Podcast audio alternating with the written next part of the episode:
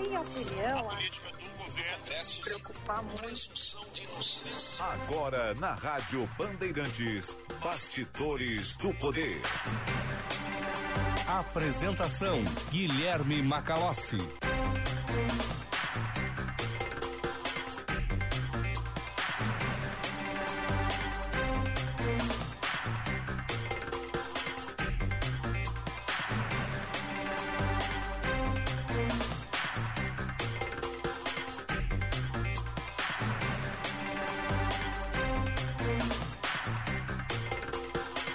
14 horas e 1 minuto, está começando Bastidores do Poder aqui nas ondas da Rádio Bandeirantes neste dia 4 de maio de 2022.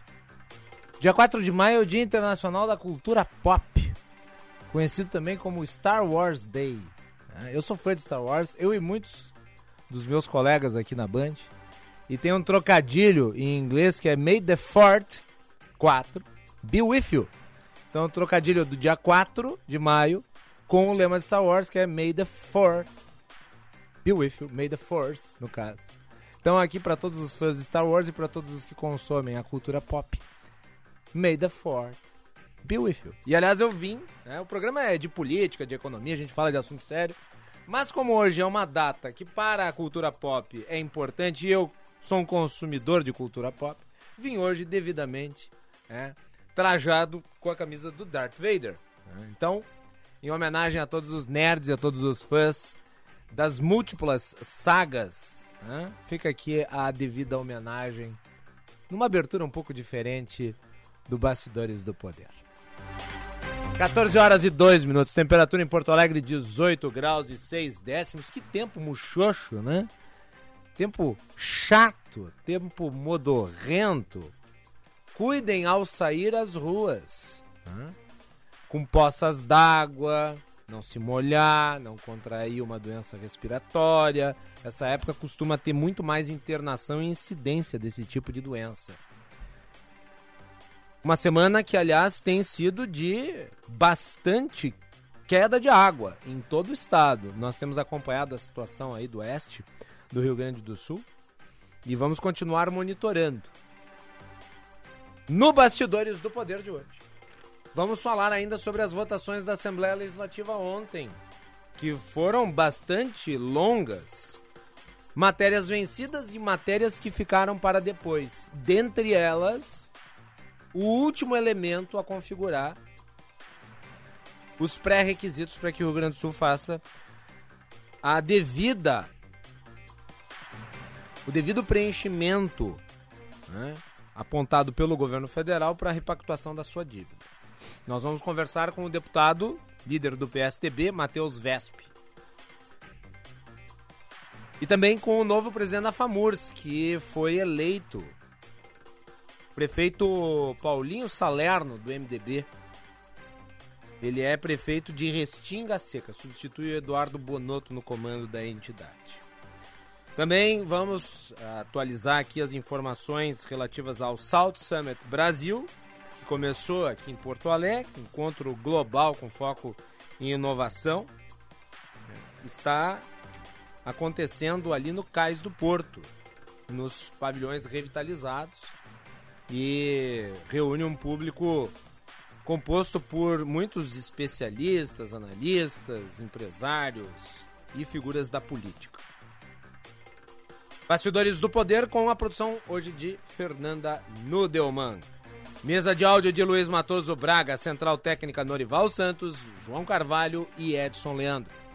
Coordenação de jornalismo Osíris Marins. Coordenação de redação Vicente Medeiros.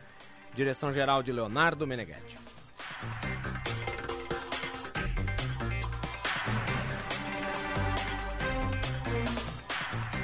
Você nos acompanha pelo sinal FM 94.9 pelo aplicativo Band Rádios, faça o download no seu smartphone e o canal no YouTube Band RS. Se inscreva, clique para receber as notificações com as atualizações da nossa programação. A participação do público pelo WhatsApp 980610949.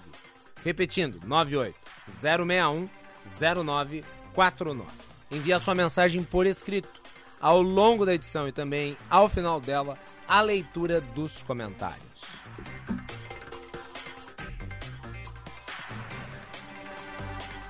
Eu gostaria de agradecer aqui, antes de nós entrarmos nas pautas do dia, as muitas mensagens que eu recebi ontem e hoje por conta deste um ano que estou à frente do Bastidores do Poder.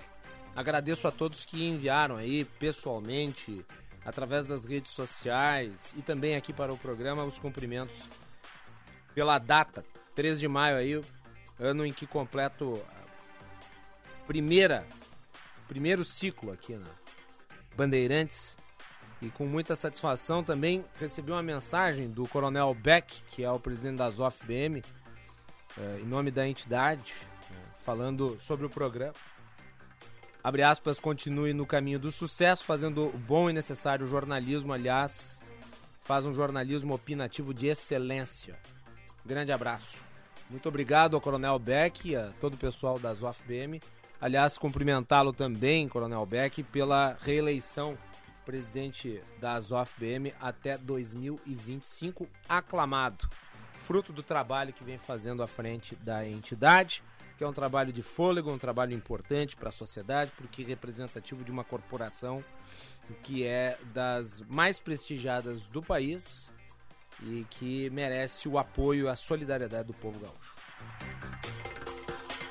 Muito bem. O grande assunto hoje nas redes sociais e que obviamente tem desdobramentos político-eleitorais é a entrevista do ex-presidente Lula para a revista Time. A revista Time que é uma das mais importantes publicações no mundo, apesar de nos últimos anos ter perdido uma parte da sua circulação, ela continua sendo ainda muito influente, tanto é que está pautando hoje o debate político no país, o ex-presidente Lula é capa dela. O título da manchete da Time é Lula's Second Act o segundo ato de Lula. Fazendo uma referência aqui ao seu retorno à política após esse período preso por conta das denúncias da Operação Lava Jato. Lula que readquiriu seus direitos políticos após a anulação dos casos envolvendo ele e a suspeição do ex-juiz Sérgio Moro. O conteúdo que mais tem repercutido da entrevista do ex-presidente é a sua declaração em relação à guerra na Ucrânia. O ex-presidente Lula acusa Volodymyr Zelensky, que é o presidente da Ucrânia, de ser, abre aspas, tão responsável quanto o presidente da Rússia. Fecha.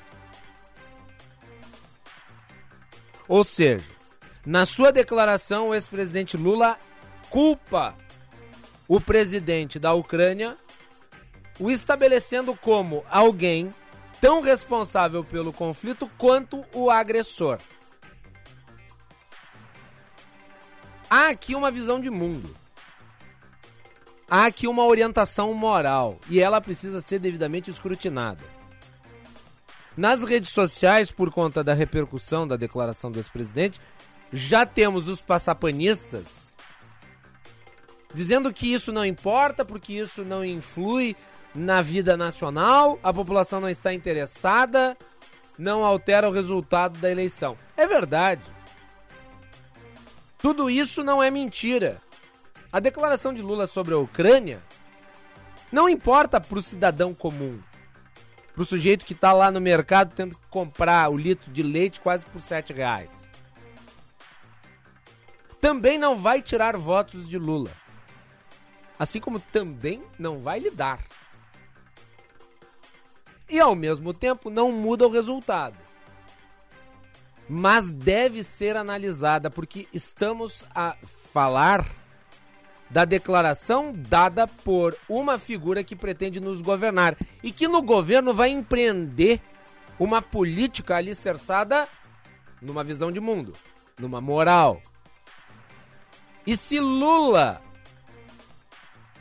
acha que deve ser poupado das suas idiosincrasias, porque, bem, o presidente Bolsonaro também costuma dizer boçalidades, ele está muito enganado. E se os seus militantes acham que criticá-lo é persegui-lo, e que isso é revelador de um comportamento que pode ser considerado agressivo por parte da imprensa para com o ex-presidente, então eles também desconhecem qual é a natureza do jornalismo, que é escrutinar todos aqueles que se propõem a ser governo. E Lula se propõe a ser governo. Antes de entrar no mérito da fala do Lula, eu não posso deixar de comentar a matéria. Porque pouca gente leu a matéria da revista Time. Eu li na íntegra antes de entrar no ar. E me parece que a revista Time fez uma escolha editorial para dizer o mínimo equivocada. Por quê? Porque ela comprou as teses do lulopetismo. Dentre as quais a de que ele preso teria visto de trás das grades a destruição do seu legado pelos seus inimigos. Isso, aliás, é textual. A autora da matéria colocou no primeiro parágrafo. E é claro, isso não é verdade, isso é mentira. Isso é narrativa política. O Lula, é verdade, foi preso, e eu nem vou entrar no mérito do processo, mas o fato é que foi preso. Agora, o, a, o chamado legado de Lula não foi destruído por inimigos. O lulopetismo entrou em crise durante o, me, durante o período em que estava no governo. Ou 2014, 2015 e 2016 não foram anos em que a debacle da economia brasileira se deu exatamente ainda sob a condução do lulopetismo, porque Dilma Rousseff foi presidente da República até agosto de 2016. Em 2016, o Brasil já tinha 12% de desempregados. Em 2016, o Brasil já tinha uma massa de desempregados e já havia voltado às condições de miserabilidade, das quais ao longo do tempo, e isso precede Lula, havia saído. Que os programas sociais foram criados no governo Fernando Henrique Cardoso. Eles foram herdados. Claro, houve investimento maciço ali, houve ampliação ali, mas o fato é que a autocombustão do modelo da nova matriz econômica criada durante o lulopetismo é que resultou na destruição daquilo que esse pessoal chama de o legado. O governo Temer, quando assume o poder na esteira da queda de Dilma Rousseff, atua exatamente para que haja uma diminuição no número de desempregados e um reequilíbrio das contas públicas que foram devastadas. 2014, o Brasil cresceu 0%. Arredondando. 2015, o Brasil cresceu menos 3,5%. Em 2016, 3,3% negativo o crescimento.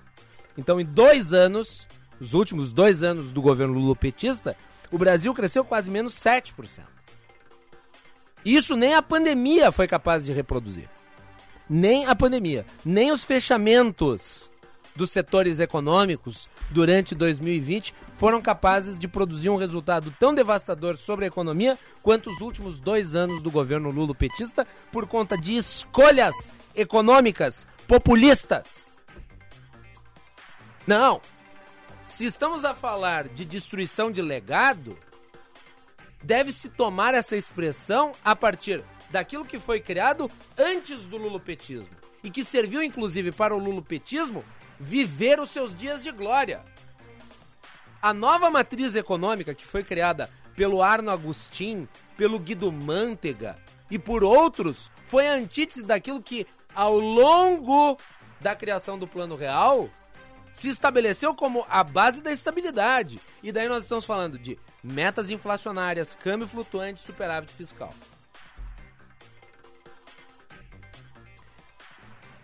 Então, para começo de conversa, é isso. Agora nós vamos falar da declaração do ex-presidente em relação à Ucrânia. Primeiro, colocar o agressor e o agredido como equânimes é relativismo moral. Relativismo moral que serve para, obviamente, ilustrar a imagem do proto-ditador da Rússia. Este sim representante daquilo que há de pior no mundo. Porque um sujeito que converte uma democracia frágil num autoritarismo que persegue dissidentes, que persegue críticos. Um país onde opositores ao regime são envenenados. Um país em que pessoas que falam em guerra em que criticam a operação militar conduzida pelo governo são presas, tratadas como inimigas de Estado. Um país em que não há liberdade de expressão. Um país onde a elite econômica é também a elite política e uma se serve da outra para construir uma hegemonia. Um país que tem como líder político um imperialista que quer trazer para o século XXI um ideal de mundo do século XVIII. Na entrevista, Lula estabelece uma relação de equidade entre duas figuras díspares, mas é mais agressivo com Zelensky, que é o presidente do país agredido. E parte para aquele velho raciocínio que eu já critiquei aqui em inúmeras ocasiões de você tratar a vítima como a responsável pela agressão. Eu já ouvi o ex-presidente Lula falando sobre autodeterminação dos povos, quando para justificar, por exemplo, a ditadura comunista em Cuba. Notem que ele jamais critica a natureza do regime. Ele fala em autodeterminação dos povos.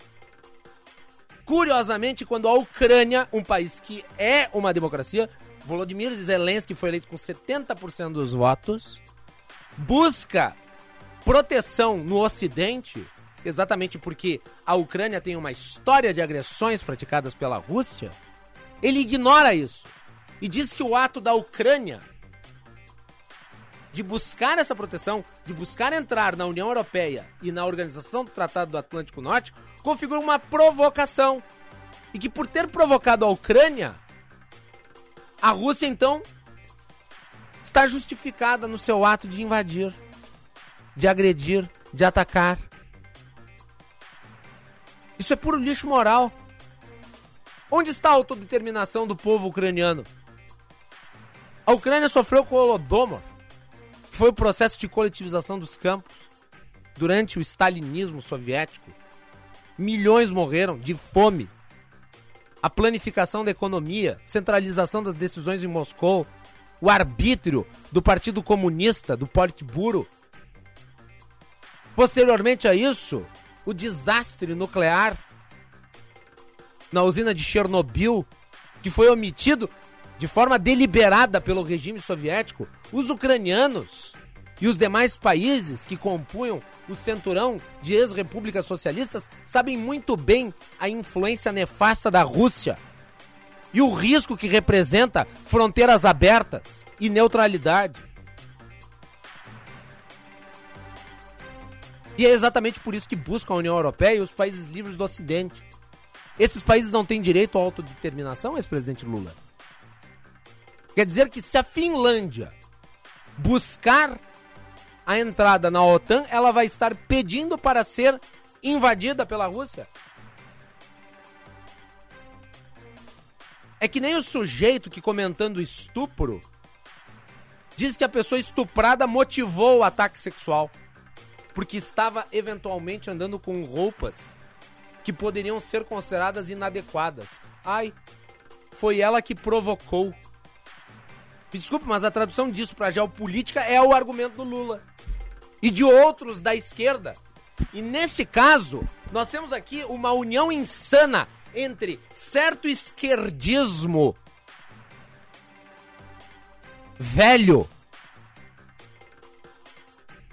e certo direitismo com pouca referência intelectual que vem Vladimir Putin uma espécie de herói da parte da esquerda porque ele representaria a antítese do livre mercado, das economias ocidentais livres e, claro, a oposição extremada aos Estados Unidos da América. De parte da direita, porque ele seria o porta-estandarte dos valores cristãos perdidos no Ocidente secularista. Tem um pensador, eu já mencionei ele aqui, que é o Alexander Dugin. Esse sujeito, ele pegou todas essas referências, juntou, deu um verniz intelectual, abraçou todas essas causas ao mesmo tempo e moldou a política russa. E é exatamente por isso que o Vladimir Putin conta com a simpatia de esquerdistas extremados, de direitistas extremados.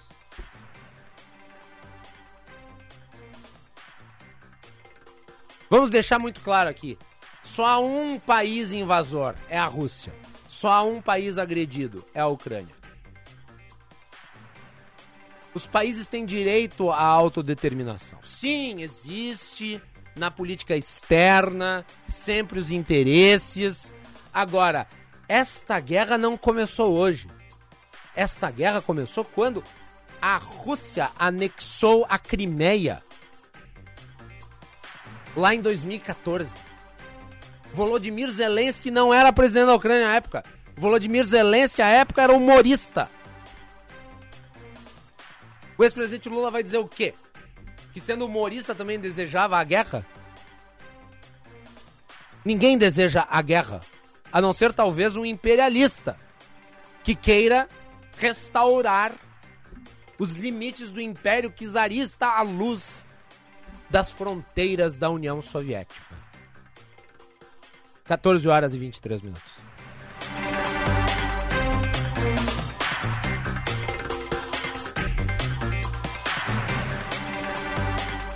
Muito bem. Participe do Bastidores do Poder pelo WhatsApp 980610949. Repetindo, 980610949. Bastidores do Poder tem o patrocínio da Escola Superior dos Oficiais da Brigada Militar e do Corpo de Bombeiros Militar, realizando sonhos, construindo o futuro. E também de Sinoscar. Sinoscar, compromisso com você.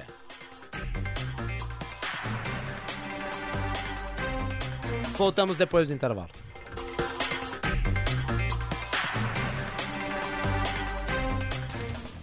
Conheça o curso de Direito da ESBM, com conteúdo voltado ao ingresso nas carreiras militares. O curso capacita você a ingressar numa das principais carreiras jurídicas do Estado. Saiba mais em www.esbm.org.br ou pelo telefone 51 981 47 92 42.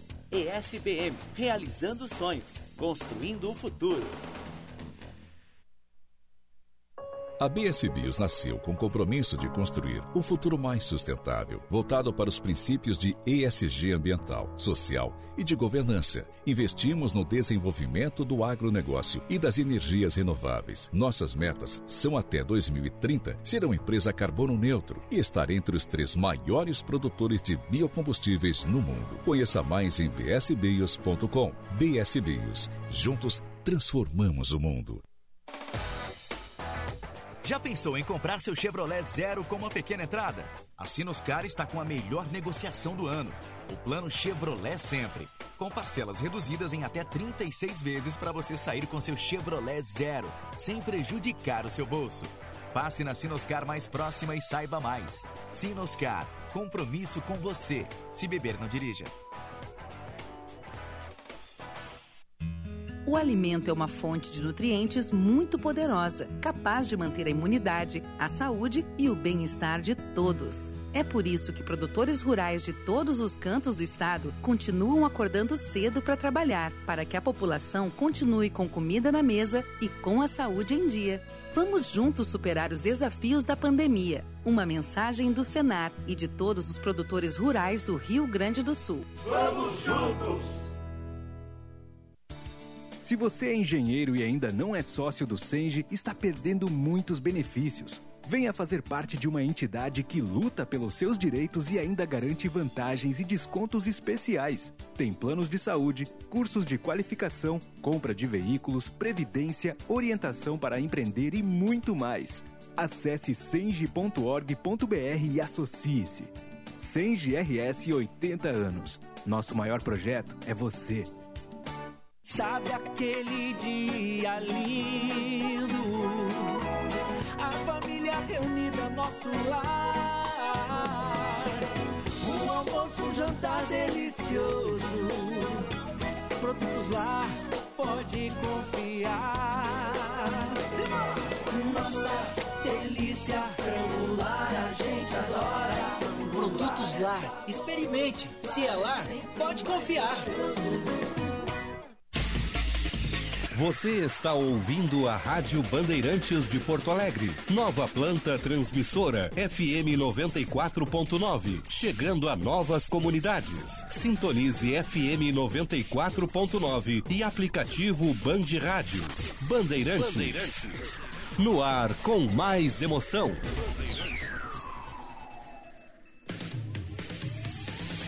Você está ouvindo Bastidores, Bastidores do, poder, do Poder na Rádio Bandeirante.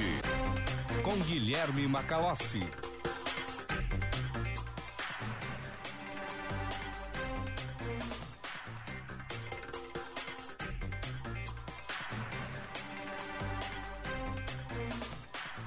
Quatorze horas e 27 minutos. Bastidores do Poder aqui nas ondas da Rádio Bandeirantes, nesse dia 4 de maio de 2022. Participe pelo WhatsApp 980610949. 980610949.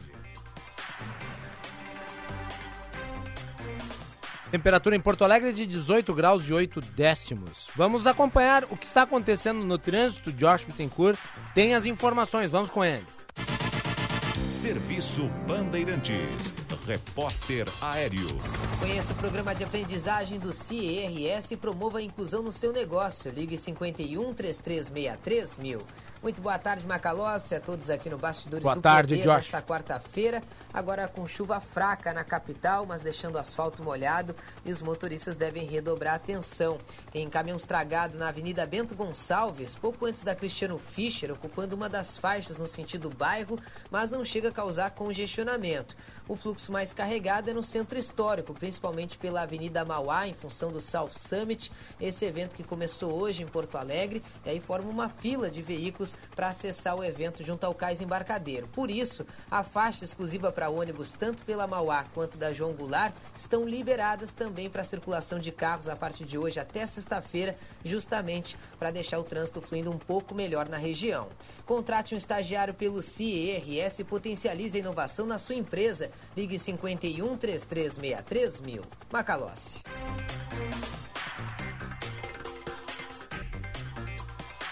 Só para fazer um esclarecimento, esse programa não tem compromisso com o erro, nem o seu apresentador.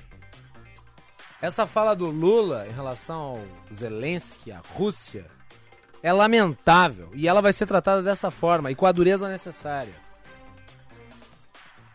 Eu falo de quem está no poder, mas se alguém que não está no poder, mas pretende chegar ao poder, fala esse tipo de coisa, vai ser alvo, sim, de análise e de crítica. Não há passação de pano nesse programa. Muito antes, pelo contrário, o dever jornalístico é fazer o escrutínio crítico. Como dizia o nosso grande Milor Fernandes, jornalismo é oposição, o resto é armazém de secos e molhados. Oposição não no sentido de oposição política, mas de ser crítico, de ser observador. Hã? Nem preciso aqui lembrar que, recentemente, ainda sobre a Ucrânia, o Lula falou que resolveria ali a situação tomando cerveja. Quer dizer, declarações tacanhas. Declarações ridículas. Não é à toa que o Brasil, durante o governo Lula petista, foi chamado de anão diplomático por Israel. Porque essa visão tacanha e em si anti-americana predominava. Tanto é que o Itamaraty foi leiloado. Né? Hoje se critica a política externa brasileira e com razão, mas a época, nós temos que lembrar isso, a época do governo PT, a política externa brasileira estava submetida a um sujeito extremado que era o Marco Aurélio Garcia. Que tinha lá suas teses né, de extrema esquerda. É só procurar na web. Vocês vão encontrar exemplos do que eu estou falando. Eu imagino que tipo de gente deve estar né, ali idealizando a política externa do, do pré-candidato. Agora, também não cola esse negócio de ah, o Lula está sendo apenas mal assessorado. O Lula sabe muito bem o que fala. Ele foi presidente oito anos. Hã? Foi presidente da República por oito anos. Ele sabe muito bem o que fala. Não é um ingênuo. Muito longe disso. Hoje pela manhã entrevistamos aqui na Rádio Bandeirantes o ex-ministro deputado federal Onix Lorenzoni. Falou sobre a sua pré-candidatura e também sobre a polêmica envolvendo o regime de recuperação fiscal que está em debate na Assembleia Legislativa, projeto que estava sendo discutido na casa de shows para a semana que vem por conta da falta de votos. O governo não conseguiu reunir apoio para modificar o regime do teto de gastos, que é importante porque era o último elemento faltante para a adesão do Rio Grande do Sul à repactuação da dívida. Nós vamos ouvir trechos da entrevista do ex-ministro, deputado federal e pré-candidato ao governo do estado, Onix Lorenzoni. Ele respondeu sobre a sua aliança política para a pré-candidatura. Vamos ouvir o um pequeno trecho. Já tem uhum. ela costurada né, com os republicanos, general Hamilton Mourão né, será o nosso hoje pré-candidato, a partir de julho candidato, né? A gente tem que falar dessa forma. E já temos o PROS também, né? Que já faz parte da, é, do grupo que vai estar junto, porque estamos com, conversando com outros. Muito bem. Ele também falou sobre a visão que tem em relação ao regime de recuperação fiscal no passado, é, o Rio Grande do Sul, em 97, fez um acordo de 9 bilhões de dívida, pagou 37 bilhões e deve 70 bilhões. Alguma coisa está errada. É, isso do ponto de vista de dinheiro. Né? E o que, que é que estava errado, por exemplo? Uma das formas de atrair o Rio Grande do Sul para esse acordo, usado na época pelo governo de então, é, foi de que o Sul só pagaria como, como prestação, como mensalidade, é, até 13% da receita corrente líquida. Então isso parecia, à época, ser excelente. E o que, que se fazia com o saldo? O saldo era colocado junto com o principal numa conta residual. Só que, na época, se discutiu muito se era o IGPDI ou se era o IPCA, acho que vocês vão lembrar dessa discussão. Mas ninguém nunca discutiu que tinha 6% de juro real ao ano. E num estudo feito em 2015, que eu tive acesso, é, o Rio Grande do Sul, nos últimos 20 anos, a arrecadação nunca cresceu mais do que 2,5%. Então, o que, que acontecia? Em média, 13,5% era juro sobre juro. Inclusive, se praticou, a OAB tem essa tese, né, e, e vários economistas também, é, tem a tese de que foi praticado juros sobre juros, que tecnicamente se chama anatocismo, que é proibido e vedado pela legislação. Mas o fato é que nós chegamos até aqui com essa condição. Por outro lado, o que está sendo oferecido agora? Olha, os primeiros 10 anos vai pagar só 10% ao ano. Sim, e o que, que faz com o saldo? A mesma coisa que 97. O saldo vai para o final, junto com o capital, que são 70 3 bilhões hoje, E vai ser feito como? Bom, IPCA, ok. E quanto é? Mais 4%. Ou seja, se não passa de 2,5%, a média da crescimento da arrecadação, nós vamos ter 1,5% de juro real caindo sobre 73 bilhões. Aonde que isso vai parar daqui a 30 anos? Em 200 bilhões. Será eternamente impagável aqui. Então, a discussão que a OAB faz, posicionamento que a Júlia tem, é, é, e que nós também concordamos, é de que precisamos discutir se nós devemos esses 70 bilhões ou não. E isso tem lugar certo, lá no Supremo Tribunal Federal. Ou o, mini, ou o Senado Federal faz a intermediação dessa discussão. Isso é o primeiro ponto. Segundo, segundo ponto, ah, diferentemente da regra estabelecida em 97, as regras estabelecidas agora, elas são absolutamente draconianas. Por quê? Porque elas estabelecem que há uma série de impedimentos. Por exemplo, se o futuro governador do Rio Grande do Sul resolver reduzir o ICMS no combustível para facilitar a vida da população gaúcha, não pode fazer. Se ele desejar estabelecer um programa de cooperação com 15 ou 20 municípios da área da saúde e repassar recursos para aplicação na área da saúde, não pode fazer.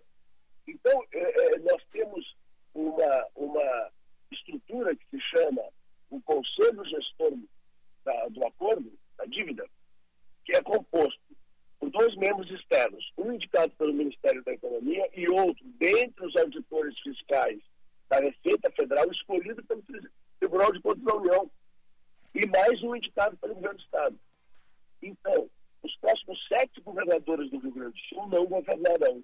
Seremos todos governados por essas três pessoas, que têm acesso a tudo e poder sobre tudo. O ex-ministro, deputado federal e pré-candidato também falou sobre a bancada do PL na Assembleia Legislativa, que deve discutir a matéria do regime de recuperação fiscal. Nós estamos, amanhã, eh, nós vamos fazer uma reunião onde nós vamos ouvir uma série de especialistas, a nossa bancada, a bancada dos republicanos, nós vamos ouvir esses especialistas, nós estamos fazendo a reflexão, porque o, o que eu sempre pedi é que não houvesse assodamento, não uhum. houvesse presta. Isso fosse retirado o 62 desse projeto perto, que a Assembleia Legislativa se debruçasse através ou da Comissão de Constituição e Justiça, ou da Comissão de Finanças e Tributação, se debruçasse sobre as cláusulas do acordo.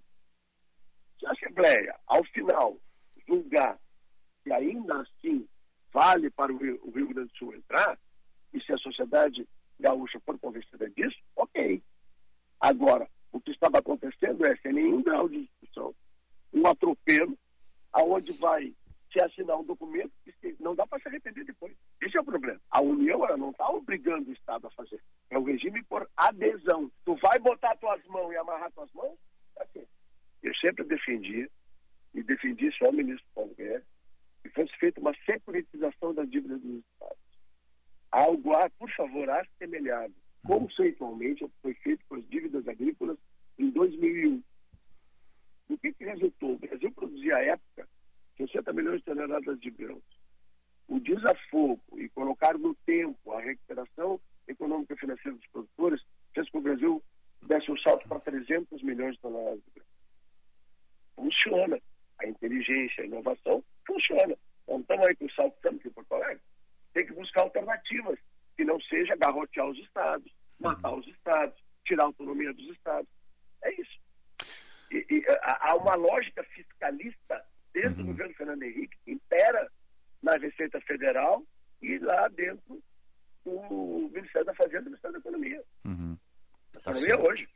Eu vivi isso no dia a dia, no cotidiano. É, eu vivi isso no cidadania, para poder dar atendimento aos mais vulneráveis. Eu conheço essa luta. Apenas ponderação. Uhum. A Assembleia Legislativa abre esse debate, mergulhe profundamente. Vá, vamos analisar ponto por ponto do que a lei obrigará o Rio Grande do Sul A íntegra da entrevista vocês acompanham no canal da Band no YouTube, Band RS. Vamos falar com o deputado estadual pelo PSTB, Matheus Vesp, que está na linha. Deputado, bem-vindo, boa tarde. Boa tarde, Guilherme, a todos os ouvintes da Band. Quero primeiramente lhe parabenizar, se não estou enganado, vi nas redes que faz um ano que estás aí na rádio fazendo um grande trabalho, então parabéns. Muito obrigado. Também pela comunicação. Agradeço, fico muito feliz de, de ouvir aí a, a sua manifestação em relação ao aniversário do programa. Na verdade, não o aniversário do Bastidores, porque o Milton Cardoso conduziu antes de mim, mas ah, o aniversário da minha condução no Bastidores do Poder. Então, lhe agradeço, deputado.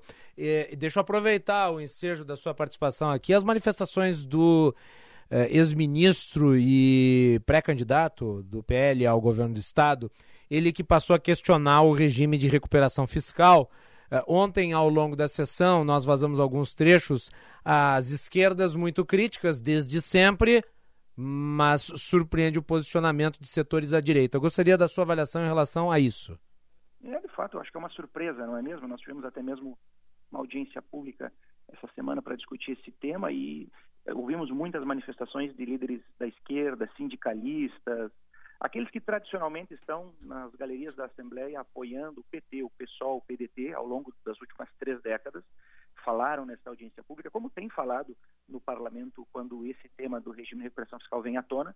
E o que me causa estranheza é ver as manifestações idênticas, iguais, uh, de líderes mais à direita, como o ex-ministro Onyx Lorenzoni e do próprio senador Heinz. Me causa estranheza porque, inclusive, uh, os próprios parlamentares que fazem parte dos partidos já votaram essa matéria diversas vezes no parlamento nessa legislatura e na legislatura anterior do governo Sartori. Então, de certa forma, imagino que fica até um tanto quanto estranho, para não dizer constrangedor, um parlamentar que vota quatro vezes essa matéria e na quinta o, o, o postulante ao, ao, executivo estadual diz não, e, marcha e... ré, cavalinho de pau e vai em outro sentido.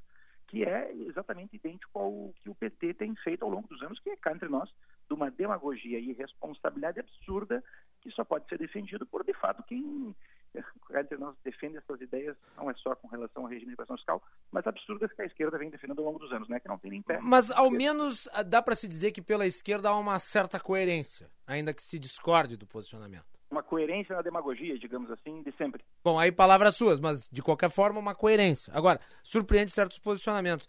Uh, e o senhor lembra bem, nós tivemos uh, esses partidos votando a favor de todas as pautas reformistas que também tinham como objetivo chegar ao regime de recuperação. Porque tudo isso foi construído para então se chegar às condições necessárias para que o Estado fizesse adesão.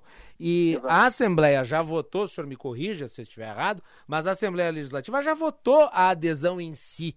No caso, a autorização para adesão. O que está se discutindo no âmbito da Assembleia é um projeto que diz respeito ao teto de gastos e que foi apontado pelo governo federal exatamente para que haja, então, o preenchimento dos requisitos necessários para que haja a formalização, a assinatura do contrato entre a União e o Estado. Eu estou Exato, errado, é isso? As contradições são de tal tamanho que, primeiro, é estranho ouvir de alguém que estava até pouco tempo no governo federal, governo federal esse que faz todo o esforço para cobrar essa dívida, e agora que, não, não, vamos ver, não é bem assim, com calma, e é o mesmo argumento da esquerda, porque a esquerda também tem dito.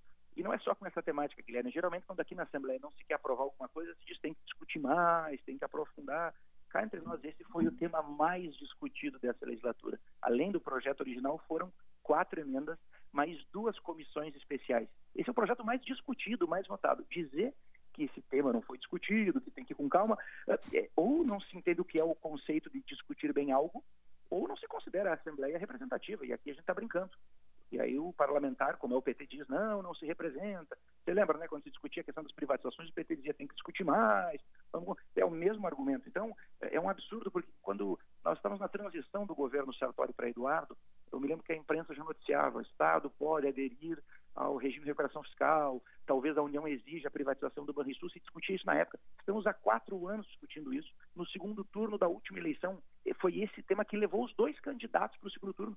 Ou seja, a sociedade gaúcha já sabia da necessidade disso. E agora, aos 45, alguém quer discutir um assunto que ele não tem sentido, porque o Estado já aderiu ao regime de recuperação fiscal em dezembro desse ano que, de 2021, quando encaminhou para a Secretaria do Tesouro Nacional o pedido de adesão e quando em janeiro desse ano, 2022, a União disse, ok, aderiu. Então agora a gente não está mais discutindo aderir ou não. Essa discussão, quem está falando agora que o regime não é adequado, vai garrotear, está quatro meses atrasado, em primeiro lugar. Segundo lugar, eh, nós estamos discutindo não é adesão ou não. Nós, nós já assinamos as cláusulas do contrato. Sim. O que está se discutindo é se a gente vai cumprir o contrato. E aí, para cumprir o contrato, a, o Secretaria de Tesouro Nacional e a Procuradoria-Geral da Fazenda Nacional da República disse, olha, vocês têm uma lei de teto de gastos, já existe, mas vocês têm que fazer uma pequena alteração. É inserir no teto de gastos de vocês a rubrica investimentos, que nós tínhamos deixado de fora, e tirar do teto de gastos de vocês a rubrica referente às emendas parlamentares federais. Veja que até a, a, a União foi, foi querida conosco quando disse tirem as emendas de deputados federais do teto, porque vamos imaginar que a gente receba 100 milhões em emendas no determinado ano. Uhum. Aí o outro ano recebe 200, não poderia receber. Então, eh, é isso que a gente está discutindo, não é questão da adesão do regime ou não adesão. Então, para mim, é um absurdo do ponto de vista da irresponsabilidade, e do PT eu já esperava isso, mas cá entre nós, de alguém que até diz que transita no mesmo campo que eu me sinto inserido, que é um campo liberal, que é o próprio uh, ex-ministro Onyx e o próprio senador Reis, a quem fiz campanha, votei, senador da nossa coligação, dizerem que não, que não é bem assim, é um absurdo, porque eu fui o relator do orçamento, Guilherme. dei muitas entrevistas para você aí e agradeço a oportunidade sobre o orçamento do Estado. Sim, falamos em algumas oportunidades ao longo desse período de, de tempo. O pessoal que diz que o Estado não precisa de que tem que com calma achar alternativas, isso é de uma demagogia ou é uma mistura rara de desconhecimento com má fé.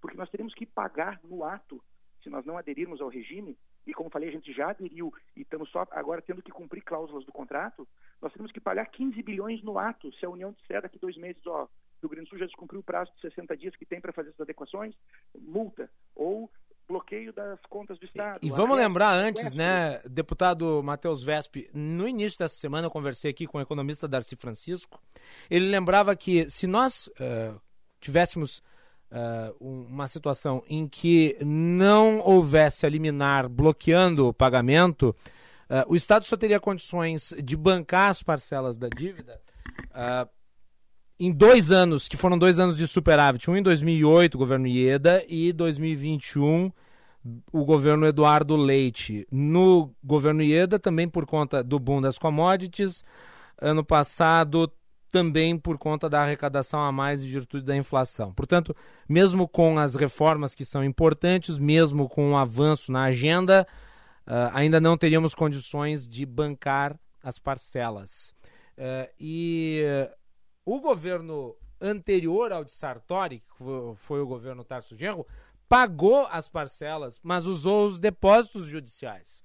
Hoje já não há mais nem recursos, nem legalidade para a utilização de depósitos judiciais. Portanto, as enjambrações fiscais usadas para dar jeito de pagar aquilo que é devido não existem mais. É necessário, Exato. e me parece que não há é outro caminho, construir um caminho jurídico para isso. Exato. Veja, Guilherme, alguns pontos que precisam ser abordados. Eh, primeiro que as pessoas que dizem que não é essa a conta que o Rio Grande do Sul deve, que a conta já está paga, eles alegam o seguinte: tem que rever o cálculo da dívida.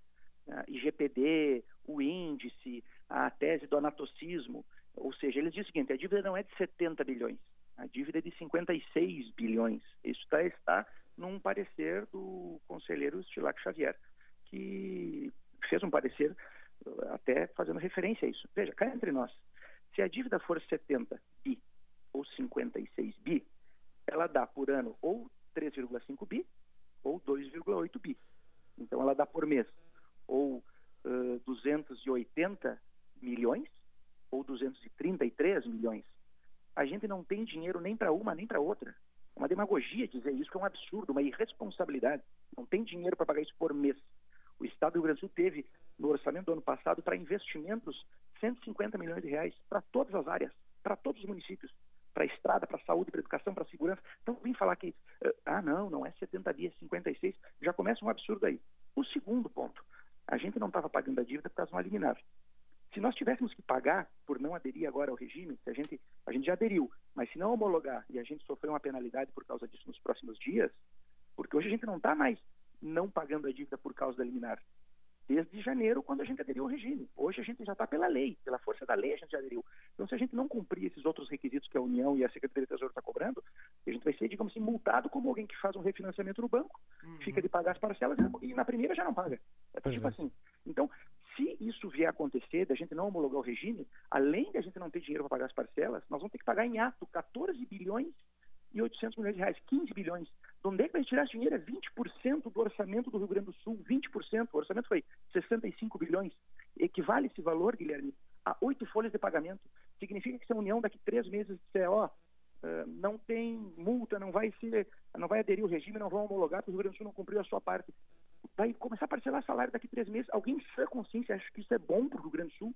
Como eu disse, o PT, eu esperava, embora eu acho que nem os petistas acreditem nisso, acho que fazem disso uma bandeira política. Mas ouvir de quem se diz liberal, isso é de um contrassenso, me dá medo, medo, porque a gente trabalhou um monte aqui para fazer reforma, para economizar, reformas que economizaram um déficit que era em 2019 de 4 bilhões e 900 milhões de reais, e que agora estamos gerando, além do superávit de 2 bilhões, mais 6 bi em investimentos. Felizmente eu ouvi também o ex-ministro Onix falar semana que a gente só ajeitou a casa, vi numa entrevista, até outro órgão de imprensa, por causa dos 7 bilhões do governo federal. Uma, um equívoco, uma falta de leitura do orçamento do Rio Grande do Sul. Então, eu acho que a gente tem que ter um senso de responsabilidade, porque política tem suas contradições, as pessoas têm a legitimidade de buscar os cargos que assim desejarem, mas a gente está discutindo aqui uma política de Estado. Deputado. E exatamente por manifestações como essa ao longo das últimas três décadas que a minha e a tua geração, nós temos a mesma idade, vive num Estado que está quebrado. E, pelo menos no que depender de mim, falei isso na audiência pública da OAB na segunda-feira, vou votar a favor do teto de gastos, como votei a favor das outras vezes. Vou defender a necessidade do regime de regulação fiscal, porque quem está dizendo que não, que tem que ir com calma, não responde a pergunta mais simples de todas. Como é que se paga a conta dos 15 bilhões que tem que dar em ato? Como é que se paga a parcela? E um último ponto que eu aproveito para salientar. Nós estamos pagando de precatórios por ano 700 milhões de reais. É o que o Rio Grande do Sul paga e tem até 2029 para quitar essa dívida.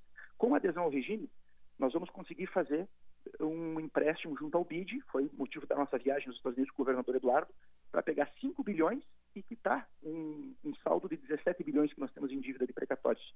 Desses 17 bilhões, como falei, a gente paga 700 milhões ano. Se não tiver o regime, para nós poder quitar todo esse valor até 2029, tem que aumentar para 2 bilhões e 100 milhões anos. Sai de 700 milhões, vai para 2 bilhões e 100 milhões.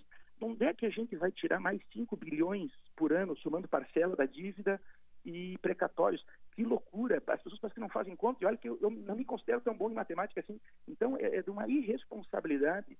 Outra coisa, o último ponto também que é importante, a quem interessa o Estado não uh, buscar esse dinheiro junto ao BID para quitar precatório? Porque eu conheço um monte de aposentado que precisa do seu precatório, espera 10 anos, 15 anos. Minha mãe, que é professora do Estado, por exemplo, aposentada, às vezes precisa desse dinheiro para, no final da vida, comprar uma casa própria, para uma moléstia, para uma doença, e o Estado não paga o precatório, então o Rio Grande do Sul agora vai quitar um terço dos precatórios com esse empréstimo, aderindo ao regime. E aí tem gente que diz: não, não, não, não, não é por aí, vamos devagar, vamos com calma. Para mim, só, só tem sentido alguém defender a não adesão e a não busca desse empréstimo junto ao BID para quitar precatório, quem quer, tem, quem tem interesse de vender Deputado. precatório no mercado paralelo. Tem muita gente que vive disso, mas eu, como parlamentar, não posso achar que isso é o correto. Acho que a gente tem que pegar Deputado. esse dinheiro, quitar um terço de precatórios e resolver muitos problemas aí dos aposentados que há anos esperam o pagamento dos precatórios. Esse projeto acabou não conseguindo ter os votos. O senhor acredita que isso aconteceu pela movimentação política dessas lideranças aí que pleiteiam cargos na próxima eleição? Acho que, acredito que sim. Isso, como eu disse, faz parte é do processo político. Acho que uh, às vezes no, no, calor da briga, até como no futebol, acontece um carrinho, um tostão no, no, no joelho, enfim, mas a gente tem que ter um senso de responsabilidade para a próxima semana, porque se a gente não homologar esse regime e sofrer penalidades, aí deu, acabou. Aí não é mais disputa eleitoral, não é mais a brincadeira do partido vai governar, aí é quebrar o Rio Grande do Sul. Quantos votos o governo precisa para aprovar, deputado? Precisamos de 28 votos. Não conseguiram isso ontem. Eu não sei se não tínhamos ontem os votos, na verdade muitos deputados pediram um tempo também para analisar o tema, né? Alguns deputados uh, da base para, enfim, ter um tempo para analisar. Como falei, esse tema já foi analisado seis vezes e muitos dos que pediram tempo para analisar já votaram cinco vezes. Mas tudo bem, isso faz parte, acho que é importante, é um tema complexo, ninguém quer votar na fogatilho. Não sou eu, jovem deputado mais novo da Assembleia, que quero pressionar os colegas a votar, longe disso. Só que faço meu desabafo e até peço perdão, Guilherme, se me exaltei na fala, porque eu fico apavorado vendo esses números. É um, é um nível de de responsabilidade que eu não vi na história. Eu achei que já tinha visto de tudo aqui quando defendiam que não, não pode privatizar a CE, tem que continuar do jeito que está. Mas essa semana, vendo aí essa do teto de gastos, essa aí subiu todas as, as apostas que eu tinha de demagogia e responsabilidade, essa aí hoje está imbatível. Uh, deputado Matheus Vesp, hoje pela manhã a nossa equipe, mudando um pouco de assunto e aproveitando a sua participação, o senhor que é um interlocutor muito próximo do ex-governador Eduardo Leite, uh, hoje pela manhã a nossa equipe de reportagem na South Summit uh, conseguiu conversar com o ex-governador, ele estava visitando o evento, e ele foi questionado sobre ser candidato à reeleição aqui no Rio Grande do Sul. Eu vou colocar o trecho, eu gostaria do seu comentário a respeito. Vamos ouvi-lo? senhor cogita se candidatar à reeleição do governo quando eu, quando eu renunciei o mandato de governador, eu estava dizendo que estava abrindo uh, o caminho para outras escolhas, né? Ou seja, uh, me abria todas as possibilidades, não fechava nenhuma, eu dizia. Inclusive esta, mas na verdade a decisão não é individual, a decisão é coletiva dentro de um grupo político que tem um projeto para o Estado, que está dando certo, que arrumou o Estado. Uh, nós temos hoje o governador Ranolfo ali, uh, liderando esse projeto e nós vamos ter um entendimento melhor sobre quem vai representar nas urnas esse projeto para ter continuidade. Essa porta não está fechada, então? Entre as, e entre as escolhas, o Senado não está descartado? Nenhuma opção está descartada. Tá aí então a declaração do ex-governador Eduardo Leite. Uh, eu vou reproduzir aqui do computador do estúdio. Uma outra declaração, então, dada pelo ex-governador na entrevista, a última entrevista que concedeu aqui na Rádio Bandeirantes, no jornal Gente. Vamos ouvi-lo. Dado e é no âmbito do meu partido. É ao governador Ranolfo, é, que esteve conosco acompanhando o nosso trabalho, é, é o candidato do PSDB. É, tenho muito respeito pelo deputado Gabriel Souza. Participou de forma ativa das reformas que fizemos, é, tanto como deputado como como presidente da Assembleia. Eu não me meto nos assuntos de outros partidos, mesmo que sejam nossos aliados. Uh, o MDB foi um aliado importante, tem um papel importante nas transformações do Rio Grande do Sul, fez a sua escolha, o seu encaminhamento de forma legítima, soberana, né? e claro que vamos manter diálogo para construir entendimento entre os partidos, que considero algo muito importante para o Estado. Daí então, uh, essa declaração foi dada ainda uh, aqui na Rádio Bandeirantes no Jornal Gente, a última participação do ex-governador. E daí eu pergunto, deputado Matheus Vesp, não parece haver aqui uma falta de rumo, um movimento errático, porque ora o ex-governador fala que apoia Ranolfo, ora abre margem para especulações, uh, mostrando que não tem muita certeza do que pretende nem do que vai acontecer isso não rifa Ranolfo Vieira Júnior, não cria instabilidade numa eventual aliança com o MDB, que tem o Gabriel Souza como pré-candidato. Afinal de contas, qual que é a do ex-governador Eduardo Leite, deputado? Eu não vejo contradição, Guilherme. Vou citar um exemplo recente que nós vivemos, porque, enfim, nós vivemos num, numa circunstância, num cenário que ele é mutável. O governador sempre disse e já mostrou com ações e atos que é contrário ao Instituto da Reeleição, isso não é novidade para ninguém, né? já não concorreu à reeleição em Pelotas. Se perguntarem para ele, vai dizer provavelmente que não quer concorrer à reeleição no Rio Grande do Sul, não mudou a sua opinião. Agora, ninguém faz política só conforme a sua vontade. Nós estávamos, inclusive, lá em Santa Rosa nesse final de semana no Finasoja, quando ele foi questionado, esse mesmo questionamento, né, se não haveria uma contradição, e o próprio ex-prefeito que fez o questionamento, o Vicini, que acho que foi três ou quatro vezes prefeito, foi deputado estadual, uh, disse, não, eu inclusive uma vez já tinha ido para casa e o pessoal me chamou em Santa Rosa, não, tu tem que vir porque não tem outro candidato e tu tem a cidade precisa de ti e o projeto precisa de ti. E ele concorreu mais uma vez. Então, a mesma coisa que eu digo é com relação à Corsã, por exemplo. O governador disse na campanha que não tinha pretensão de privatizar a Corsã. Nós tivemos no ano 2020 o marco do saneamento básico, uma nova lei, uma nova regra, mudou a circunstância do mercado de saneamento. Não valia mais a pena fazer PPPs, parceria público-privada sobre essa temática, por exemplo, e o governador tomou uma decisão que mudava aquilo que ele tinha dito em 2018. Demagogia, hipocrisia? Não. Senso de responsabilidade em primeiro lugar. Entre morder a língua numa circunstância do passado e ter a responsabilidade com o futuro, eu acho que ele fez o certo, porque eu acho que tem que se privatizar 70% da Corsã. Mas alguém pode dizer, não, mas deixa quebrar a empresa, pelo menos tu mantém a palavra. Isso seria de um egocentrismo e de uma vaidade. Perfeito. Não, eu concordo, eu concordo que houve uma mudança em relação à Corsã, por conta inclusive da legislação federal. Mas aqui nós estamos falando política, de um líder político. eu vejo a mesma coisa, veja. Com relação à política, eu vejo a mesma coisa. Quando alguém me fala, olha, o PT está forte, pode ficar forte uh, com o Lula, eu não quero que o PT volte ao poder, acho que já fez estrago demais no país. Alguém diz, olha, tem outros candidatos aí, candidatos uh, de uma nova direita, enfim, liberais. Aí quando eu escuto esses candidatos defendendo o que falávamos há pouco aqui, que é a demagogia de não aderir ao regime de pressão fiscal, eu fico apavorado. Parece uma ferradura, como até disse o, o deputado Gabriel Souza no movimento, que nos, nos, extremos acabam se tocando, né? Tanto a esquerda como a direita. Então, cá entre nós, vou dar minha opinião pessoal como cidadão gaúcho. Independente se o nome que vier liderar um projeto de centro democrático seja do nosso atual governador Ranulfo, que é o candidato do PSDB, seja do pré-candidato Gabriel Souza, que é o pré-candidato do MDB, seja eventualmente se a gente vê, ó, tipo a Lavicine, como eu falei. Eduardo, você tem que assumir a responsabilidade aqui. Eu falo com muita tranquilidade que alguém vai dizer.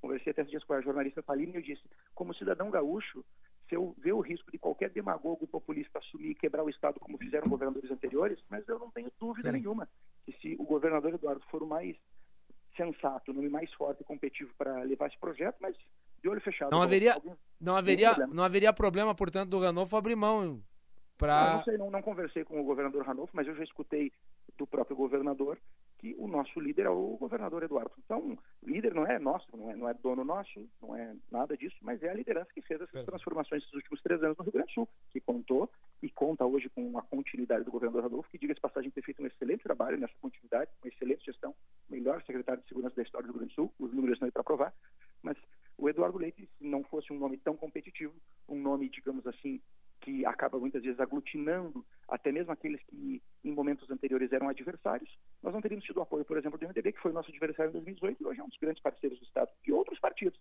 Então, eu acho que o governador tem uma habilidade rara na política, que é de tratar mais do que nos une do que aquilo que nos divide.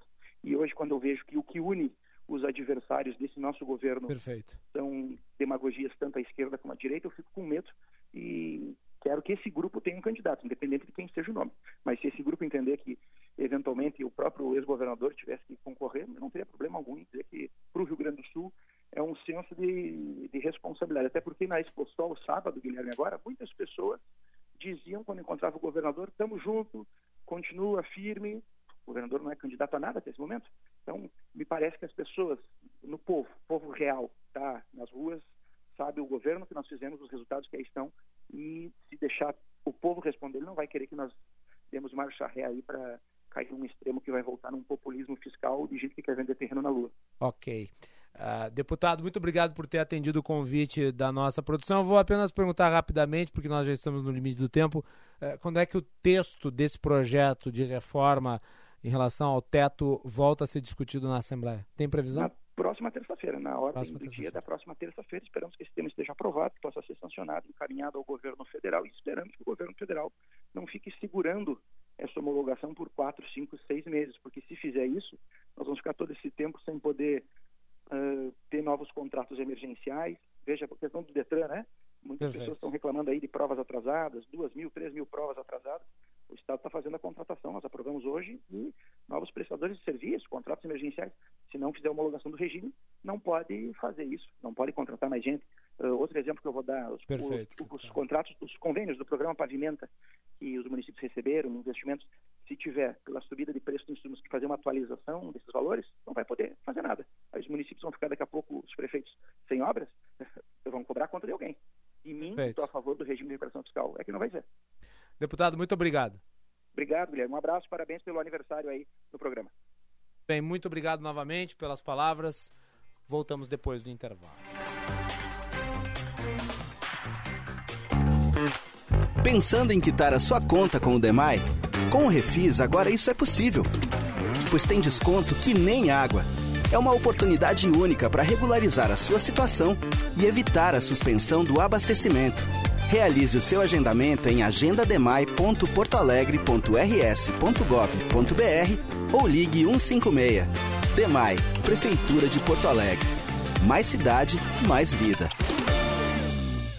Quer proteger o seu futuro e o de quem você ama? Então conheça os planos Vida GBUX. Com eles, você conta com coberturas de pecúlio e seguro de vida, além de aproveitar uma grande rede de convênios. Tudo com mensalidades que cabem no seu bolso. Acesse gbox.com.br e saiba mais, porque com a GBOX é assim. Quando você tem, tudo fica bem. GBOX, a proteção certa para a sua família. Senhor empresário, alugue veículos para sua empresa com a maior locadora gaúcha. Citicar Aluguel de Veículos. Ter sua frota terceirizada permite mais recurso financeiro disponível para você investir no seu negócio. Com a Citicar, você tem uma empresa focada na sua frota, para você focar na sua empresa. Citicar, uma locadora feita de carros e pessoas. Para alugar, Citicar.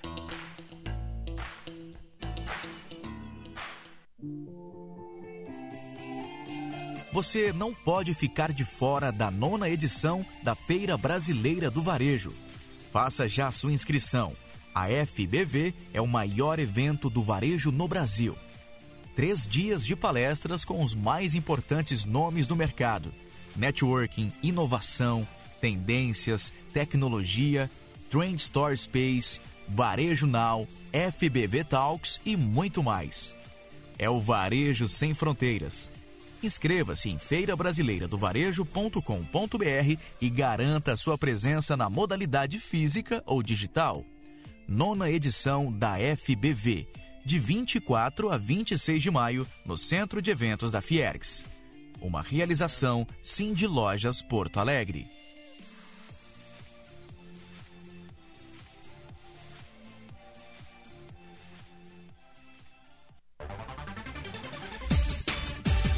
Quer soluções ágeis e inovadoras para aumentar a competitividade da sua indústria? Com as soluções Senai, sua empresa conta com o apoio de profissionais especializados, com experiência em serviços para diversas áreas e setores. Saiba mais em senairs.org.br. Soluções Senai. Tecnologia e inovação por especialistas.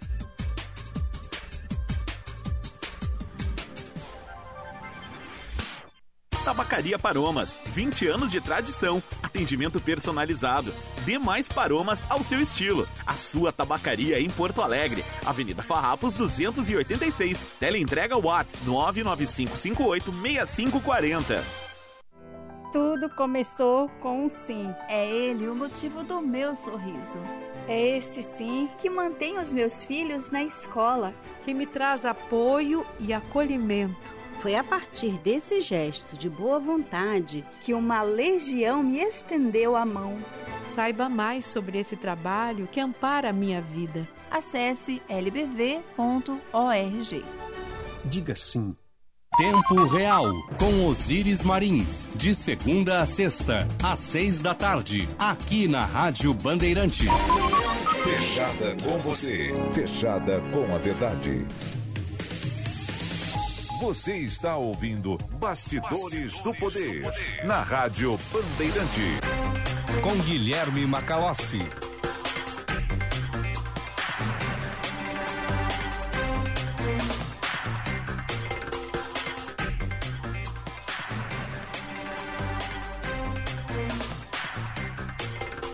Estamos de volta com Bastidores do Poder, aqui na Rádio Bandeirantes. Você nos acompanha pelo sinal FM 94.9, aplicativo Band Rádios, canal no YouTube Band RS, com o patrocínio da Escola Superior dos Oficiais da Brigada Militar e do Corpo de Bombeiros Militar realizando sonhos, construindo o futuro. E também de Sinoscar, compromisso com você. Quem foi eleito novo presidente da FAMURS? Que é a Federação das Associações de Municípios do Rio Grande do Sul.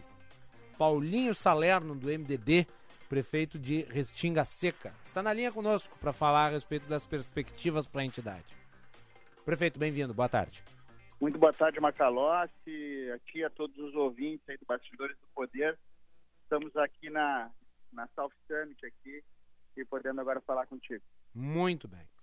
Prefeito, parabéns aí pela eleição.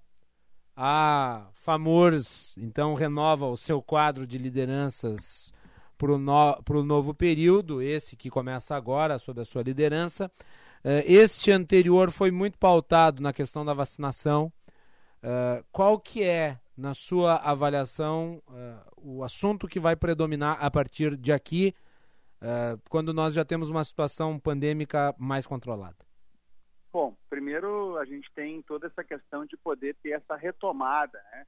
A retomada da economia de maneira mais forte, voltando também aí grandes eventos, como é o caso agora que nós estamos aqui no South Summit, em outros tantos eventos importantes que estão sendo retomados também no interior do estado, né? A gente vê as feiras, vê muita coisa acontecendo aí é, para frente e estamos é, muito atentos a todas essas questões e vamos trabalhar uh, junto também as questões que envolvem a própria inovação, que é um dos temas que nós estamos aqui participando na South Summit e que a gente já trabalhou com o presidente Bonotto na Câmara Temática de Inovação que foi criada e que nós queremos ampliar ainda mais. Esse é um tema importante e que precisa estar próximo dos municípios, independente do seu tamanho. Nós precisamos estar atentos àquilo que está acontecendo e a FAMURS vai ter esse papel também de aproximar todas essas questões que envolvem aí a inovação. Nós tivemos aí um período muito complicado para os municípios gaúchos por conta da estiagem, com um prejuízo bilionário no setor do agronegócio. Uh, recentemente nós tivemos anúncios de investimentos, recursos que seriam passados, inclusive pela União. Como é que o senhor avalia isso e como é que o senhor pretende trabalhar junto à previsibilidade de, de investimentos e até mesmo da aplicação deles, dado o problema jurídico envolvendo, por exemplo, a construção de locais para armazenamento de água e outras medidas que são importantes para dar sustentabilidade ao setor? Essa é uma pauta que tem que estar presente sempre, não só nos períodos de estiagem, né, Macalote, mas a gente precisa estar sempre trabalhando ela e sempre pensando. Nós sabemos que é cíclico, que nós vamos ter anos que vão ser mais secos, que vão ser anos de estiagem e que vão nos dar prejuízo. Assim como também vamos ter anos com maior potencial né, de, de precipitações pluviométricas. Então, isso tudo tem que estar presente sempre, a gente precisa estar atento. A FAMUR já tem trabalhado essa pauta junto com as entidades, nós estamos aí atentos às questões que envolvem também o plano safra, né? Tínhamos várias discussões em relação a isso e precisamos ter recursos e ter condição legal de poder fazer esses investimentos também, inclusive às vezes em áreas de preservação que possam ser utilizadas para armazenamento de água, porque água também é vida, né? Sim, com certeza. Uh, e nesse momento nós estamos vendo aí muitas chuvas caindo, o que deverá fazer com que a crise hídrica se resolva ou se atenue, mas é preciso armazenar essa água que cai. E não me com parece certeza. que nesse momento se armazene. Com certeza, a gente precisa ter cada vez mais condição e capacidade de armazenamento, né? Essa água, se ela não for armazenada, se nós não guardarmos ela, ela vai ir para o oceano. Esse é o caminho natural e nós precisamos ter essa condição. Então, esse trabalho tem que acontecer, nós vamos estar ao lado das entidades aí também, discutindo isso com o governo, governo do Estado, com, com, com a Assembleia, Câmara dos Deputados, enfim, são pautas que vão estar presentes eh, no período que estivermos também à frente da entidade. Muito bem. Uh, nós temos aí um período eleitoral adiante, uh, em nível nacional e estadual. Uh, eu pergunto qual que é para esta eleição a grande demanda municipalista? Olha, a grande demanda, a gente inclusive na semana passada, durante a marcha Brasília, que nós estivemos lá participando, ela veio à tona, né? Os presidenciáveis eram convidados a fazer parte daquele momento eh, da marcha, trazendo e assinando seus compromissos municipalistas e faz, falando sobre o que entendem em relação a, a, ao compromisso com os municípios, a pauta que que a CNM defende, né? que é principalmente a, a melhor distribuição dos recursos, um pacto federativo mais justo, né? que possa realmente trazer mais recursos para os municípios. E nós vamos estar atentos aí à pauta, vamos estar atentos ao que, que pensam os nossos candidatos, né? E a FAMURA, junto com a CNM, com certeza vai, vai levar sempre em frente, como levou na semana passada para os presidenciáveis que estiveram lá em Brasília participando da marcha aqui no estado também. A gente quer poder ter diálogo com o governo, quer poder construir junto aí as questões que envolvem as questões de infraestrutura que ainda temos, né? Embora uhum. tenha avançado bastante nas questões que são os acessos asfálticos, a gente ainda vê municípios aí que tem a demanda pelo acesso asfáltico, ainda, ainda temos algumas alguns acessos municipais que não estão ainda uh, previstos para acontecer, mas que tem que acontecer para frente e que nós vamos estar atentos também nesse sentido. E cuidar muito para que as obras que já iniciaram também não parem, né? que elas se mantenham com recursos neste sentido. Além disso, as demandas da saúde, da educação, que também são importantes, mas principalmente também na saúde, né? Nós temos casos como o Hospital Regional de Santa Maria, que é uma pauta da regional, por exemplo, lá de, da N-Centro, que é, que é a que eu inclusive represento, né? Que é uma pauta muito defendida por nós, que, que o hospital chega ao pleno funcionamento, ele está agora ampliando, abrindo novos, novos atendimentos, mas a gente vai para frente poder trabalhar nesse sentido também. O, o senhor mencionou aqui malha rodoviária, o governo do estado tinha esse projeto aí de colocar recursos em uh, rodovias que são da União e também há muitas críticas em relação ao plano de concessão das rodovias estaduais. Eh, Como é que a FAMURS avalia isso agora sob a sua condução? Olha, o- os planos de concessão, alguns deles, por exemplo, eu acompanhei mais de perto da 287, que é a rodovia que leva aí, né, o centro, até o centro do estado, até a nossa região. Esse foi um plano de concessão bem construído, com um pedágio eh, com custos relativamente eh, baixos, né? A gente já vê os outros com um custo um pouco mais alto, mais elevado. Agora a gente tem que sentar, avaliar bem esses planos para também, junto com as prefeituras aí das regiões, com as regionais, poder ver como vamos defender cada uma dessas pautas. Mas tem, tem planos bons. O da 287 eu considero que é um plano bom, que tem atendido, tem recebido investimentos. A gente acompanha o dia a dia da- do andamento né, da SACIR, que é a empresa espanhola que toca hoje aquela concessão, e que eh, nos, nos parece, agora num primeiro momento ainda com alguns transtornos, mas que nos parece que vai funcionar bem. Muito bem. Presidente da FAMURS, Paulinho Salerno, eleito para comandar a entidade, agora em sucessão a Eduardo Bonotto. Eu lhe agradeço a participação aqui. Os microfones da Rádio Bandeirantes ficam à disposição. Muito obrigado aí, Macalossi, e nós também sempre estamos à disposição de vocês aí da Rádio Bandeirantes para poder trazer as notícias e debater as causas e a importância do municipalismo no Rio Grande do Sul. Grande abraço. Muito bem. Muito obrigado, prefeito Paulinho Salerno do MDB, novo presidente da FAMURS aqui no Bastidores do Poder. 15 horas 17 minutos. Conheça o curso de Direito da ESBM com conteúdo voltado ao ingresso nas carreiras militares. O curso capacita você a ingressar numa das principais carreiras jurídicas do Estado. Saiba mais em www.esbm.org.br ou pelo telefone 51981479242. ESBM, realizando sonhos, construindo o futuro. E Plano Chevrolet, é sempre na Sinoscar.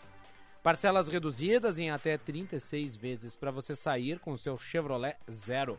Passe na Sinoscar mais próxima e saiba mais. Sinoscar, compromisso com você. Juntos, salvamos vidas.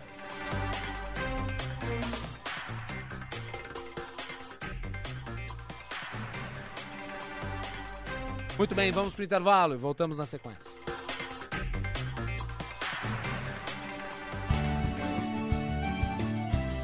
Agronotícias com Eduarda Oliveira.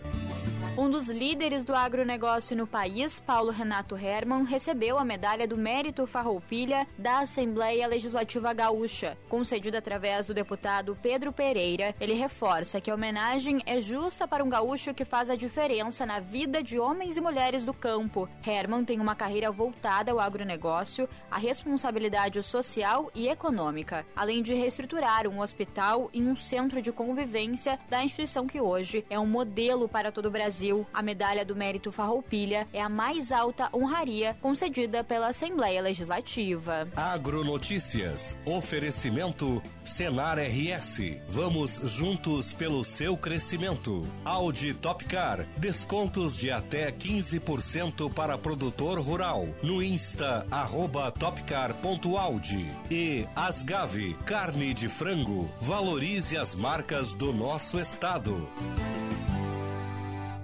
Olá, gente do Rio Grande Amado. Pensou em carne de frango, aquele galetinho ou um risoto especial? Hum, deu água na boca, não é? Escolha a carne de frango produzida aqui no nosso estado, direto das regiões produtoras, pertinho de você. A avicultura alimenta pessoas em todo o mundo, gerando atividades no campo, postos de trabalho e estimulando a economia do nosso estado. Valorize nossas marcas. Visite www.asgave.com.br e siga nossas redes sociais. Associação Gaúcha de Avicultura Asgave.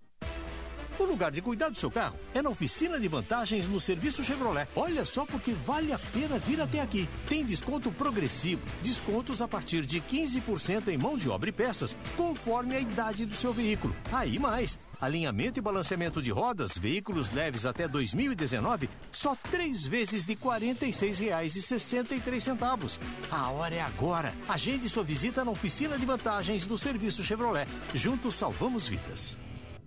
Militec 1 é o primeiro e o melhor condicionador de metais do mundo. Militec 1 age diretamente nos metais do motor do seu carro. Sua tecnologia e capacidade de adsorção deixa esses metais 17 vezes mais resistentes, reduzindo o atrito em até 85%. Militec 1 resulta ainda em economia de combustível, potência, economia e proteção. Só com Militec 1. Use e comprove. Momento Cinep RS. Olá, sou Bruno Izeric, presidente do Cinep RS. Está em discussão no Congresso Nacional um projeto de lei que autoriza o ensino domiciliar, o chamado homeschooling. Se aprovado, muitas crianças serão privadas do convívio escolar, tão importante para o seu desenvolvimento. A escola é o melhor ambiente para a aprendizagem dos nossos alunos. Momento Cinep RS.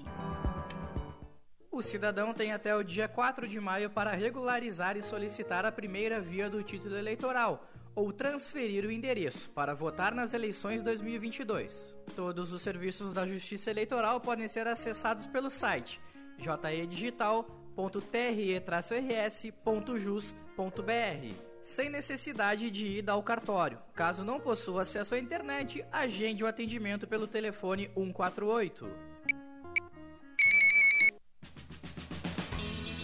Senhor empresário, alugue veículos para sua empresa com a maior locadora gaúcha. Citicar Aluguel de Veículos. Ter sua frota terceirizada permite mais recurso financeiro disponível para você investir no seu negócio. Com a Citicar, você tem uma empresa focada na sua frota, para você focar na sua empresa. Citicar, uma locadora feita de carros e pessoas. Para alugar, Citicar. Rádio Bandeirantes. Fechada com você, fechada com a verdade. Você está ouvindo Bastidores, Bastidores do, poder, do Poder na Rádio Bandeirante. Com Guilherme Macalossi.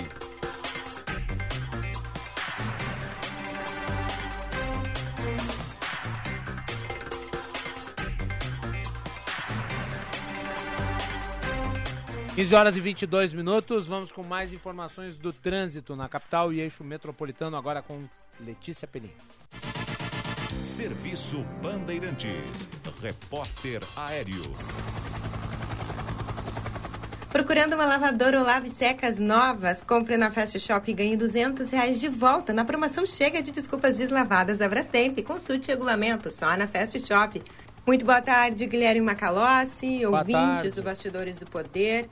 Trânsito lento para quem acessa a capital gaúcha agora à tarde, nessa quarta-feira chuvosa, com o evento South Summit acontecendo no Cais Embarcadeiro. E os motoristas que utilizam a Avenida Mauá e a Presidente Angular podem utilizar a faixa exclusiva para os coletivos. É liberado nesse perímetro, repetindo, Avenida Mauá e Presidente Angular, os motoristas utilizarem a faixa azul. A partir da Edivaldo Pereira Paiva, já com o fluxo liberado, os motoristas não encontram problemas seguindo em direção à zona sul de Porto Alegre. Quem sai do túnel da Conceição, melhor utilizar Oswaldo Aranha, trânsito complicado pela João Pessoa até a chegada na Venâncio Aires, mas sem acidentes. O melhor presente de Dia das Mães está na Fast Shop. Aproveite até 45% de desconto e frete grátis para clientes Fast Prime. Corra, estoques limitados, só na Fast Shop. Macalossi. 15 horas 24 minutos, temperatura em Porto Alegre 18 graus e 2 décimos. Vamos com as informações do tempo, Ana Weber. Serviço Bandeirantes. Previsão do tempo. Boa tarde, Ana Weber. May the fourth be with you. Boa tarde, Macalossi e todo mundo que está nos ouvindo hoje de tarde. Bem, a previsão para amanhã vai ter uma leve queda de temperatura aqui no estado, mas a chuva vai dar uma trégua, vai embora, vai dar uma trégua, a gente não vai ter mais esses, esses problemas que elas estão que ela está causando para o estado hoje, né? Então a previsão para amanhã aqui de Porto Alegre de sol com nuvens, mínima de 14 graus, máxima de 21. Em Caxias do Sul, na Serra, também previsão de sol com nuvens, mínima de 9 graus, máxima de 17. Em Capão da Canoa, no litoral norte, previsão de pancadas de chuva bem fraquinhas, uh, mínima de 17 graus, máxima de 21. E em Rio Grande, no sul do estado, previsão de sol, mínima de 16 graus, máxima de 21. E na região central, em Santa Maria, previsão de sol com nuvens, mínima de 13 graus, máxima de 22, Macalossi. Muito bem, tá aí a Ana Weber com os detalhes do tempo. E Ana, o destaque do Band Cidade de hoje. A gente vai trazer um VT sobre esse primeiro dia do South Summit, que o Eduardo Carvalho acompanhou hoje de manhã, e também a atualização da situação das chuvas aqui no estado. Muito bem, tá aí então, Ana Weber, que daqui a pouco estará no Agro Mais, fazendo uma inserção lá. Sucesso, minha querida. Valeu, Macalossi. Até mais. Isso aí. E falando em South Summit, vamos vamos colocar aqui a matéria do Eduardo Carvalho e do Jean Costa. Primeiro vamos pro intervalo, Braguinha, você acha? Ah, é, temos o RB, é verdade. Isso aí. Então vamos fazer o seguinte, vamos deixar a matéria do Jean Costa sobre o South Summit para depois do RB. Para termos tempo. Então vamos com o RB, o intervalo e daí a matéria do Jean Costa.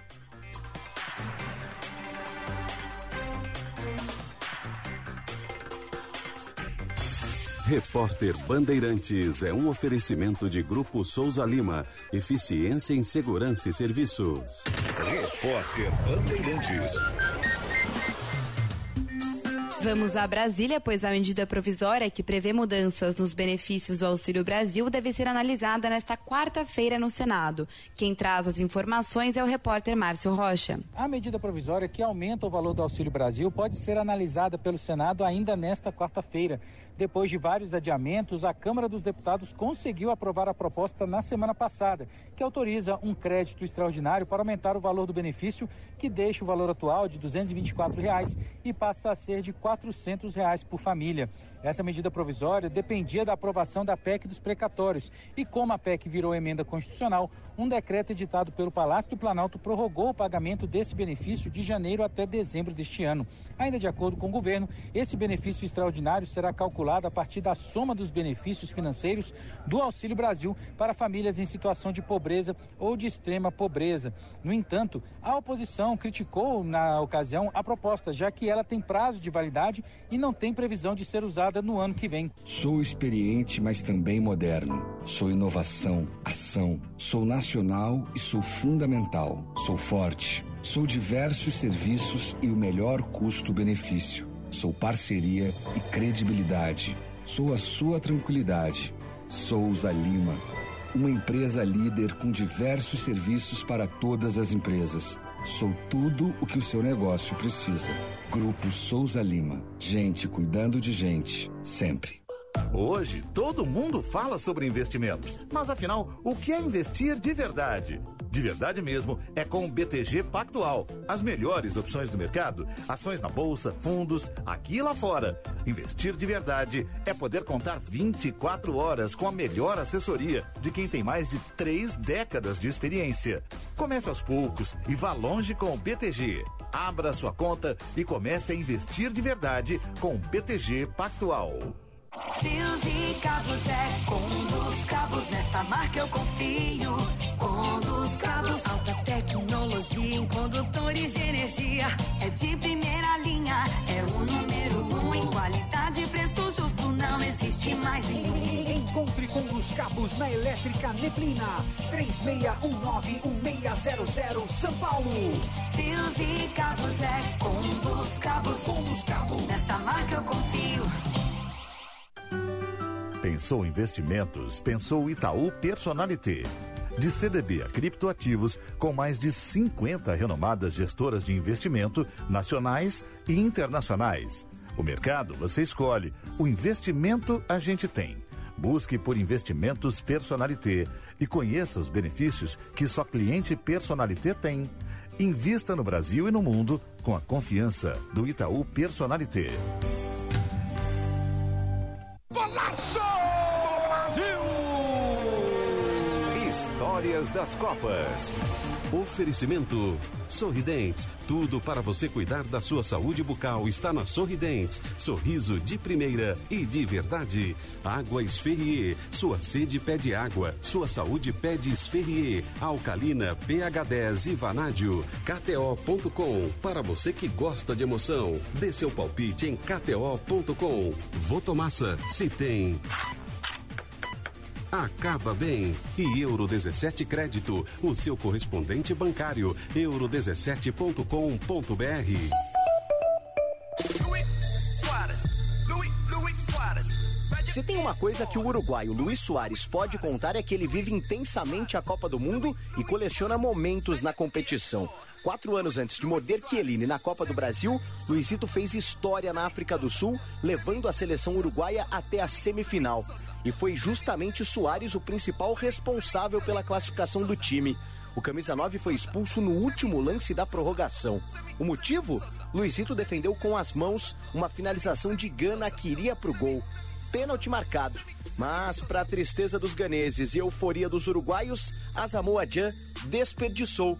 E Ulisses Costa, na Rádio Bandeirantes, narrou um dos momentos mais eletrizantes de todas as Copas. Vai pintar o gol para a batida, em cima do zagueiro, volta, é pênalti! Penalidade máxima para a seleção de Gana, bola entrando no gol, jogador do Uruguai, o Soares, com a mão, o jogador do Uruguai, o Soares está expulso de jogo. Guian para a cobrança de pênalti, em momentos finais vai terminar o jogo, Guian partiu na trave! O sacrifício do Luiz Soares acabou valendo a pena. Pelo menos deu uma segunda chance para o Uruguai, porque a bola entraria. Não tinha conversa. Ele fez uma defesa impedindo o gol. Bandeirantes, a rádio de todas as Copas. A emoção, mais uma vez, vai contagiar. Vamos rumo à Copa do Mundo da FIFA Qatar 2022. Repórter Bandeirantes. Rede Bandeirantes de Rádio. Para a Sinoscar, compromisso é mais do que uma promessa, é um sentimento. É cultivar relações verdadeiras e produtivas com a comunidade. É transformar sonhos em oportunidades, buscando sempre as melhores condições para o cliente. É estar presente no dia a dia das pessoas, em forma de conquistas que trazem qualidade de vida. Porque acreditamos que compromisso de verdade é buscar o melhor para quem é importante para a gente. Você. Sinoscar. Compromisso com você. Se beber, não dirija. Conheça o curso de Direito da ESBM, com conteúdo voltado ao ingresso nas carreiras militares. O curso capacita você a ingressar numa das principais carreiras jurídicas do Estado. Saiba mais em www.esbm.org.br ou pelo telefone 51 981 47 92 42. ESBM, realizando sonhos, construindo o futuro. No mês das mães, claro, todo mundo vai querer comprar um smartphone de presente para sua mãe e ganhar outro. Olha só essa oferta. Compre o Motorola Edge 20 no plano Claro Pós a partir do combo 60 GB mais 30 GB e leve o Moto G50 mais 50 GB de bônus internet por apenas 21 vezes de R$ 89,99. Vá até uma loja Claro ou acesse claro.com.br/mães. Claro, você merece o novo.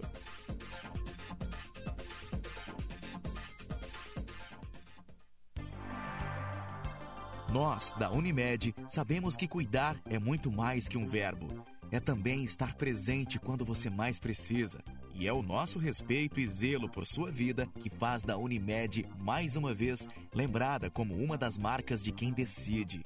Isso nos dá confiança para olhar para o futuro, sempre conectados ao nosso maior propósito: cuidar da sua saúde onde quer que você esteja.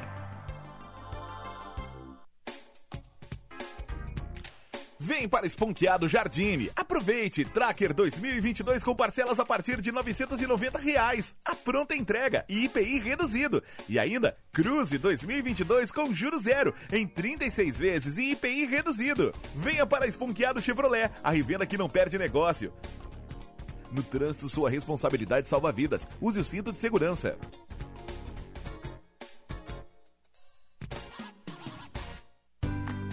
Com escola e família juntas, muda tudo. Estudantes com famílias que participam de sua vida escolar ficam mais confiantes, interessados e melhoram o rendimento. E para incentivar isso, o governo federal, por meio do Ministério da Educação, criou o programa Educação em Família. Consulte os projetos disponíveis na escola do seu filho. Saiba mais em gov.br/mec. Ministério da Educação, Governo Federal, Pátria Amada Brasil.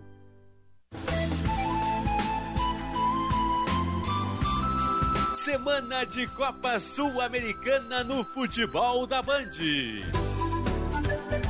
O Colorado vai ao Paraguai em busca da liderança. Guairenha e Inter, com narração de Marcos Couto. A bola vai rolar nesta quinta-feira, às 7h15 da noite. E o futebol da Bandeirantes começa às 6 horas, com João Batista Filho e o jogo aberto.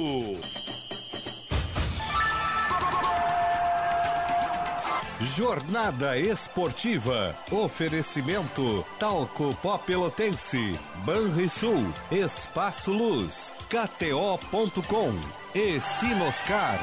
Bandeirantes. Fechada com você, fechada com a verdade. Você está ouvindo Bastidores, do, Poder, na Rádio Bandeirante. Com Guilherme Macalossi. 15 horas e 36 minutos. A notícia do momento é a do Federal Reserve, que é o Banco Central americano, aumentou a taxa de juros dos Estados Unidos em 0,50 ponto percentual. Com a alta, os juros americanos estão no intervalo entre 0,75 e 1%. Isso representa a maior elevação de juros nos Estados Unidos em 22 anos.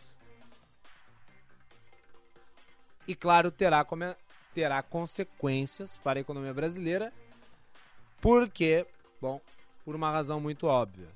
Com a elevação da taxa de juros dos Estados Unidos, a tendência é que os investidores apliquem os seus recursos numa economia mais sólida. E os Estados Unidos são uma economia mais sólida. Exatamente porque ela é o lastro de dólar no mundo. Então, com a elevação da taxa de juros, o dólar vai para os Estados Unidos. A consequência é ele torna-se mais escasso no Brasil. Tornando-se mais escasso no Brasil, lei básica da oferta e procura, você tem elevação do preço. Então você tem elevação sobre o preço do dólar e daí mais uma consequência. A elevação do preço do dólar incide sobre combustíveis, alimentos, e todas as cadeias produtivas que têm uh, o calibramento feito através das commodities. Então você tem a elevação do dólar, a elevação da inflação sobre os produtos que acabam sendo cotados por ele, o efeito desses produtos nos outros. Enfim, uh, são múltiplas as consequências.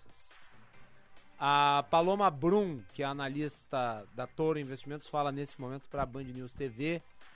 Vamos ouvi-la? A gente vê ali também a própria questão de ter trazido dessa vez nessa reunião o plano é, para mostrar como que vai se dar a redução do balanço do Fed. Ou seja, esses títulos, seja do Tesouro, seja de dívidas, ou de letras hipotecárias, como que isso vai acontecer já a partir do dia 1 de junho, ou seja, em menos de um mês. Então, esse plano, ele ainda não existia até então, embora o Fed já vinha, FONC, né, já vinha comunicando que faria essa redução no balanço e agora a gente tem um plano. Ele vai ser mais arrojado para os títulos do Tesouro, para as letras hipotecárias, conforme esperado, ele não vai ser tão arrojado assim, ele começa com uma redução ali de cerca de 17 bilhões e meio por mês, um limite né, de redução nesse valor para as letras hipotecárias, e depois ele vai subindo, chegando aí, é, daqui, é, depois de três meses do plano implementado, algo como uma redução de limite, um limite para redução de 30 bilhões de reais. Então, para as letras hipotecárias já era esperado esse é, ajuste previsto com menos ímpeto, porém já para o mercado é, do, de títulos é, públicos americanos, o tesouro em si, esse limite já começa mais alto, em 30 bilhões de dólares por mês, e depois de três meses ele já deve aumentar para 60 bilhões de dólares por mês. Ou seja, isso é um enxugamento da liquidez no mercado americano, então, muito é, com o objetivo de trazer essa inflação de volta para a meta. Agora, o que o Fed deixou muito claro também é que ele vai estar atento aos próximos indicadores econômicos. Então, ele não quis cravar ali uma é, uma previsão de como que vai ser o resultado da sua próxima reunião ou de próximas reuniões, mas que aumentos contínuos podem continuar acontecendo e isso vai depender muito da reação da economia americana nas suas diferentes é, camadas, especialmente no mercado de trabalho norte-americano, que o Fed destacou, né, o ponto destacou que está se recuperando bem. Tá aí a Paloma Brum, que é analista da Toro Investimentos, falando nesse momento na Band News TV sobre a elevação da taxa de juros dos Estados Unidos em 0,50 ponto percentual. Nós vamos examinar essa situação ao longo da edição de amanhã aqui no Bastidores do Poder e as consequências para o nosso mercado interno. Os Estados Unidos hoje, assim como o Brasil, também enfrenta um problema inflacionário muito grave. Nos Estados Unidos, a média histórica de inflação nunca passa de 2, 3%. Ela está acima de 7. O presidente Joe Biden tem sido muito criticado por conta dos resultados da economia dos Estados Unidos. Aqui no Brasil, lembrando, a inflação já passa de 11% no acumulado de 12 meses. A projeção do Copom para os próximos meses, completando o ano de 2022, é de uma inflação de 8% no consolidado em 2022. E essa inflação, ela é em parte um fenômeno global, mas ela também é em parte consequência de escolhas. E claro, né, as decisões do Federal Reserve impactam no mundo inteiro. O Brasil não se exclui disso. Bem, no bloco anterior mencionamos a South Summit, que começou aqui na capital gaúcha e começou debaixo de chuva. O encontro global com foco em inovação registrou filas. Vamos à matéria de Jean Costa. Começou nesta quarta-feira o South Summit Brasil. Pela primeira vez fora da Espanha, o evento que ocorre no Cais Mauá, em Porto Alegre, até a sexta-feira, vai promover encontros entre startups e investidores de todo o mundo. As atividades começaram às 9 horas da manhã na capital gaúcha, com um painel de boas-vindas em que participaram representantes do South Summit, além de integrantes dos governos estadual e municipal. Para a fundadora do South Summit, Maria Benrumea, a importância de realizar o evento fora da Europa, em um cenário de inovação apresentado pelo Brasil, é um fator único para movimentar a economia e retratar a inovação que ocorre na capital. Para ela, o evento será um marco na relação entre investidores do Rio Grande do Sul com parceiros internacionais. É verdadeiramente espectacular, porque Brasil é um país inovador, é um país super emprendedor, es el país con diferencia de toda Latinoamérica que tiene un ecosistema innovador y emprendedor más potente, con más de 20 unicornios que seguro se van a multiplicar y porque nada nos hace más feliz que en este décimo aniversario de South Summit conectar Brasil con España y con toda Europa y con el resto del mundo y atraer a Brasil, a Río Grande do Sul, a Porto Alegre, mucha inversión, mucho talento de startups procedentes de todo el mundo. O prefeito de Porto Alegre, Sebastião Melo, acredita que o evento deixará um legado para a cidade e a expectativa é de que as portas sigam abertas para que o South Summit seja realizado na capital gaúcha em outras oportunidades. Melo aponta também que o sul do país se apresenta como um candidato à referência em inovação principalmente por receber um evento com tamanha importância. Tem muitos, muitos é, setores que merecem destaque, começando pela medicina, mas a inovação é um, é um eixo importante da cidade. Então esse dá um salto de qualidade enorme, porque o mundo também passa a olhar para cá, porque o Salt Europa, não veio para cá à toa, veio por várias razões, porque tem aqui um bom ecossistema. Então, o que nós vamos fazer agora é acelerar. E não tenho dúvida que esse evento veio para ficar e veio por várias razões. Veio porque os governos se uniram, Estado, município, e deixa muitos legados. O encontro global realizado em Porto Alegre contabiliza mais de 10 mil inscritos de 76 países. E segundo o diretor-geral do South Summit Brasil, Tiago Ribeiro, o evento terá um reflexo imediato na capital. Em Porto Alegre vive um momento muito especial. Né? O nosso ecossistema, eu diria que está num processo de franco amadurecimento. Nós conquistamos aí recentemente um processo de muita sinergia entre o governo do Estado, Estado, entre a Prefeitura de Porto Alegre, entre as universidades e os, os demais representantes do ecossistema como um todo. Eu acho que isso é uma caminhada, isso mostra que a gente sabe de onde veio e sabe para onde a gente está indo. E o resultado disso é o que a gente está vendo aqui. O South Summit, sem dúvida, coroa, coroa toda essa caminhada. Além de 500 palestrantes, o South Summit conta com a participação de representantes de 89 fundos de investimento com uma carteira de 62 bilhões de dólares para aplicar na América Latina. Segundo a organização, a expectativa é de que entre 13 mil a 20 mil pessoas participem da programação até a sexta-feira. Os ingressos estão esgotados.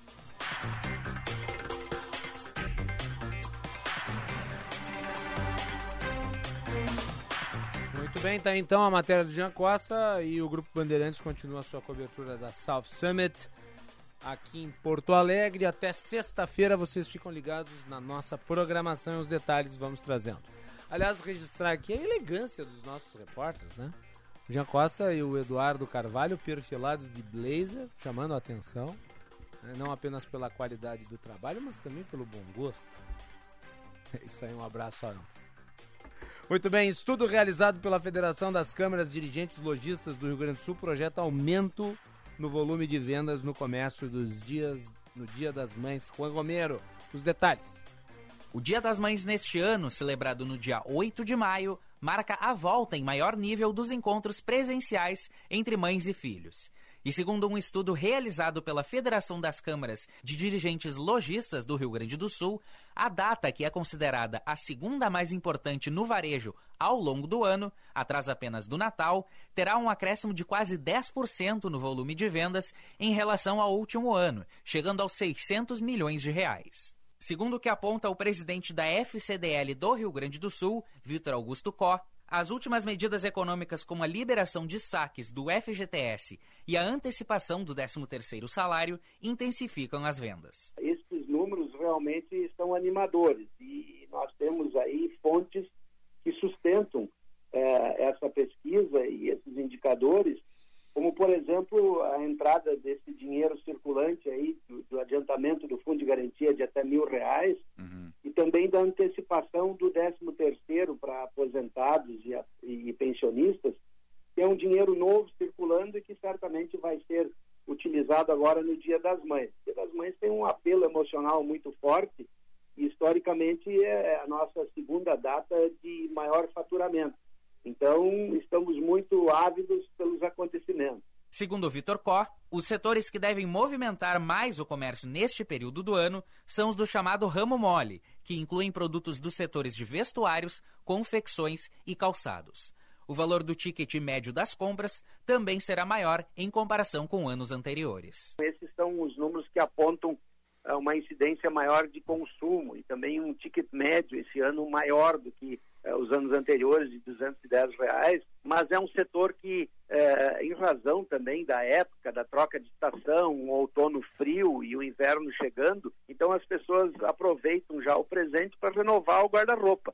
Então deve ser aí o segmento mais favorecido. Outros setores que devem movimentar o comércio nesta data especial, marcada pelo forte apelo emocional, são os da perfumaria e floricultura, além dos restaurantes, que devem receber grande volume de visitas.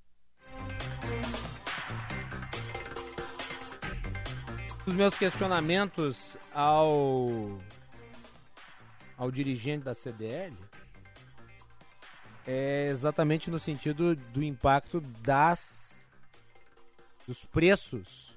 Quer dizer, o problema inflacionário que eu mencionei aqui, é, porque a inflação ela gera obviamente a retração da própria atividade econômica.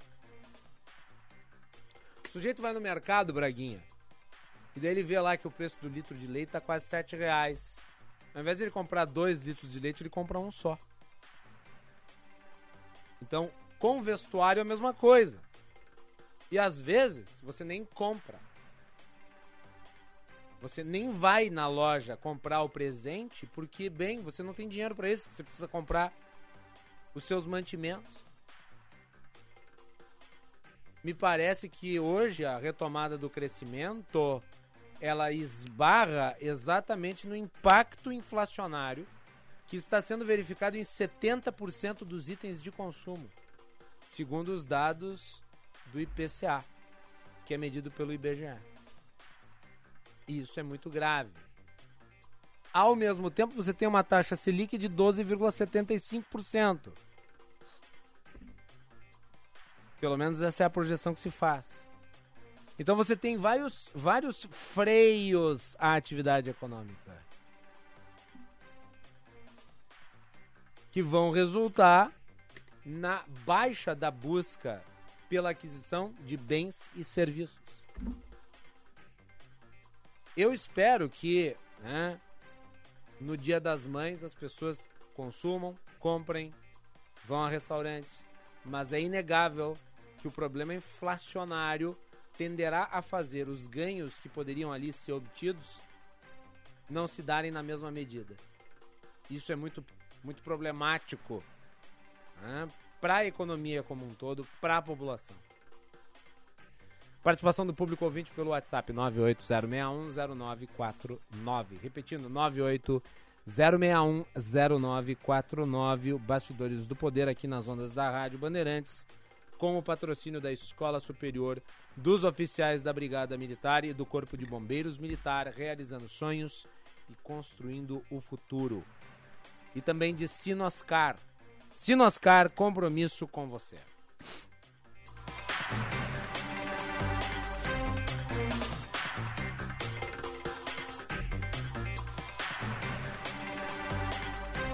Vamos à mensagem do público. Nós temos aí algumas. Vamos lê-las ao final da edição. Lembrando sempre que a participação pelo WhatsApp 980610949. Gerson mandou aqui. Boa tarde, Macalossi. Os bolsonaristas foram para a rua defender a liberdade de expressão e pedir intervenção militar ao mesmo tempo. Tá bom para ti? Patético. É. Aliás, não posso deixar de notar, né, Gerson, que o deputado, que é esse que foi transformado em mártir da liberdade de expressão, sujeito que cometeu crimes, ele não deu opinião nenhuma, ele cometeu crimes. Né? Ele pediu uma intervenção militar sobre o Supremo Tribunal Federal. Ele pediu AI-5. O AI-5 foi o ato mais gravoso da ditadura militar, revogou inclusive o Instituto do Habeas Corpus. Fechou o Congresso Nacional, este parlamentar que cometeu crimes, transformado em mártir da causa da liberdade de expressão, né, ele também entra em contradição, porque acusa o Supremo de lhe suprimir direitos quando vai a uma rede social e pede que haja supressão de direitos para os outros. Violando, portanto, todas as regras de conduta que um congressista deve ter e o que vai disposto no Código de Processo Penal e no Código Penal, incidindo em crimes devidamente tipificados, inclusive contra o funcionamento do Estado.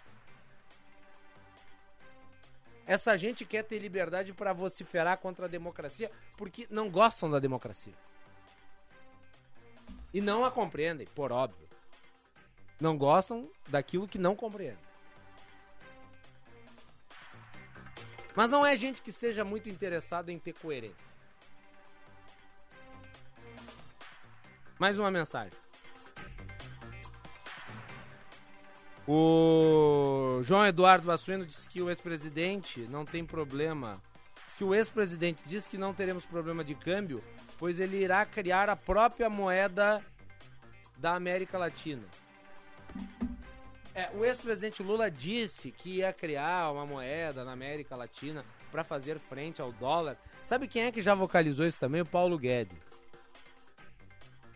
Isso é aquelas aquelas declarações que vão dar em lugar nenhum. Eu acho que talvez ninguém lá na pré-candidatura do Lula tenha chegado no ouvido dele e dito assim: Ô Lula, ô Lula, sabe por que, que o seu primeiro mandato o senhor teve tantos resultados econômicos? Porque ninguém das esquerdas arbitrou na política econômica. Porque a política econômica do seu primeiro mandato foi definida pelo Henrique Meirelles, foi definida pelo Murilo Portugal, foi definida pelo Marcos Lisboa. Que de petistas não tem nada. Mas como o Lula só fala para os seus convertidos e acha que com isso vai vencer o Bolsonaro, então ele se cercou de bajuladores e os bajuladores só sabem fazer uma coisa, bajular. E daí dizem que ele é o melhor, que ele é o tal, que ele é o cara. E ele se convenceu disso. É, e daí ele acha que ele pode sair por aí dizendo as maiores barbaridades econômicas sem compreender o processo econômico. Que deu certo, é verdade, no governo dele. Numa parte, pelo menos. No início. Mas porque tudo aquilo que ele havia pregado ao longo da sua carreira, precedente à sua chegada ao poder, não havia sido implementado. Porque o Lula, antes de 2002, é um sujeito que queria calotear a dívida externa, né? que foi contra o Plano Real, que foi contra a lei de responsabilidade fiscal, foi contra tudo que foi construído no país em nome da estabilidade econômica. E daí ele chegou no governo e se apropriou das bandeiras que ele havia combatido no passado. E ao longo do seu governo, a estabilidade que foi construída, ela foi sendo deteriorada em nome do populismo e da criação daquilo que eu mencionei no início, a nova matriz econômica, que daí sim foi guiada pelo pessoal da Escola Econômica do PT, Guido Mantega e Etcaterla. Então, uh, é preciso ter noção, senso de ridículo. Não haverá uma moeda latino-americana. Né, nós estamos falando de um continente em que na Venezuela tem mais de, sei lá, 2 mil por cento de inflação no ano. Na Argentina, 50%. Aqui no Brasil, em dois anos acumulado, 20%. Vamos resolver o problema da inflação. Mas o problema da inflação não vai ser resolvido com demagogia barata, nem com declarações infamantes. É isso. 15 horas e 56 minutos. Tá bom para vocês? Na sequência tem o Atualidades Esportivas, segunda edição. É isso aí. May the fort be with you. Muito obrigado a todos. Até amanhã.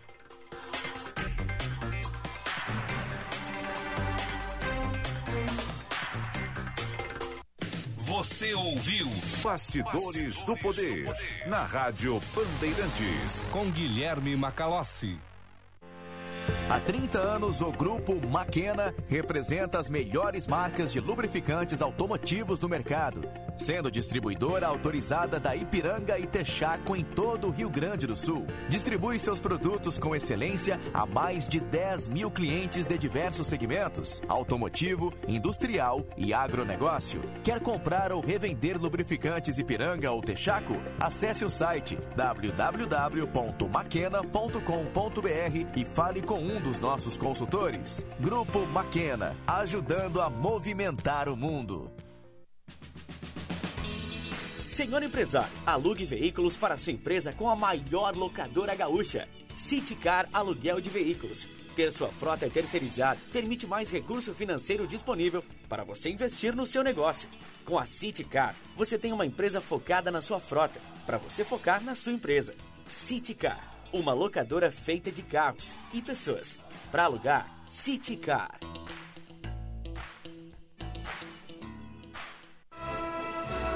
Milka agora em três endereços. Em sua loja matriz na rua Jordano Bruno 259, somente com exclusividades em moda e acessórios, prontos do tamanho 40 ou 52 ou sob medidas. E com lançamentos de casacos e pelerines para outono e inverno. Na rua Francisco Ferrer 388 a Milka Wolf inaugurando aluguel de vestidos para festas de noivas com a grife Milka. E em Canela, no Museu da Moda. Todos os locais com estacionamento próprio. Moda é a nossa especialidade. Milka Wolf. Seja uma empresa associada da CDL Porto Alegre. Tem acesso às mais completas soluções analíticas para acelerar os resultados do seu negócio. Capacitações adequadas às reais necessidades de você e da sua equipe. E receba conteúdos e análises exclusivas que irão auxiliar no processo de tomada de decisão. Converse com nossos consultores e associe-se cdlpoa.com.br. CDL Porto Alegre. Soluções inteligentes para o seu negócio. Sério que o controle da linha de produção é remoto? Óbvio. É para isso que eu pago internet. Conheça a Blue 3 Internet corporativa de alta performance via fibra ótica, com estabilidade total e 100% da velocidade contratada. Tudo para você ter mais controle na sua empresa. Tudo para você ter internet de verdade. Acesse blue3.com.br e consulte a disponibilidade na sua região. Blue 3 Internet All Day. O que você faz em quatro minutos? O que você faz em quatro meses? Até 4 de maio você confirma presença nas eleições 2022. É fácil, de graça e sem sair de casa. Acesse o Título Net. Aqui você emite o seu título de eleitor, paga aquela multa, altera seu local de votação, inclui seu nome social e mais. A Justiça Eleitoral garante seu voto. Justiça Eleitoral, há 90 anos pela democracia. Educação é um direito de todas as crianças e adolescentes. O tipo de escola pode até mudar. A localização também. Pode ser uma escola perto de casa, pode ser próxima ao trabalho do pai, ao trabalho da mãe. O que não pode é ficar fora da escola. E para garantir esse direito, o governo federal, por meio do Ministério da Educação e do Ministério da Mulher, da Família e dos Direitos Humanos, criou o Disque 100 Brasil na Escola um canal para a sociedade comunicar situações de crianças que não estão frequentando a escola. Se você conhece alguma, entre em contato com o Disque 100. Com o envolvimento de todos, vamos garantir aos estudantes o direito à educação. Saiba mais em gov.br/mec. Ministério da Educação, Governo Federal, Pátria Amada Brasil.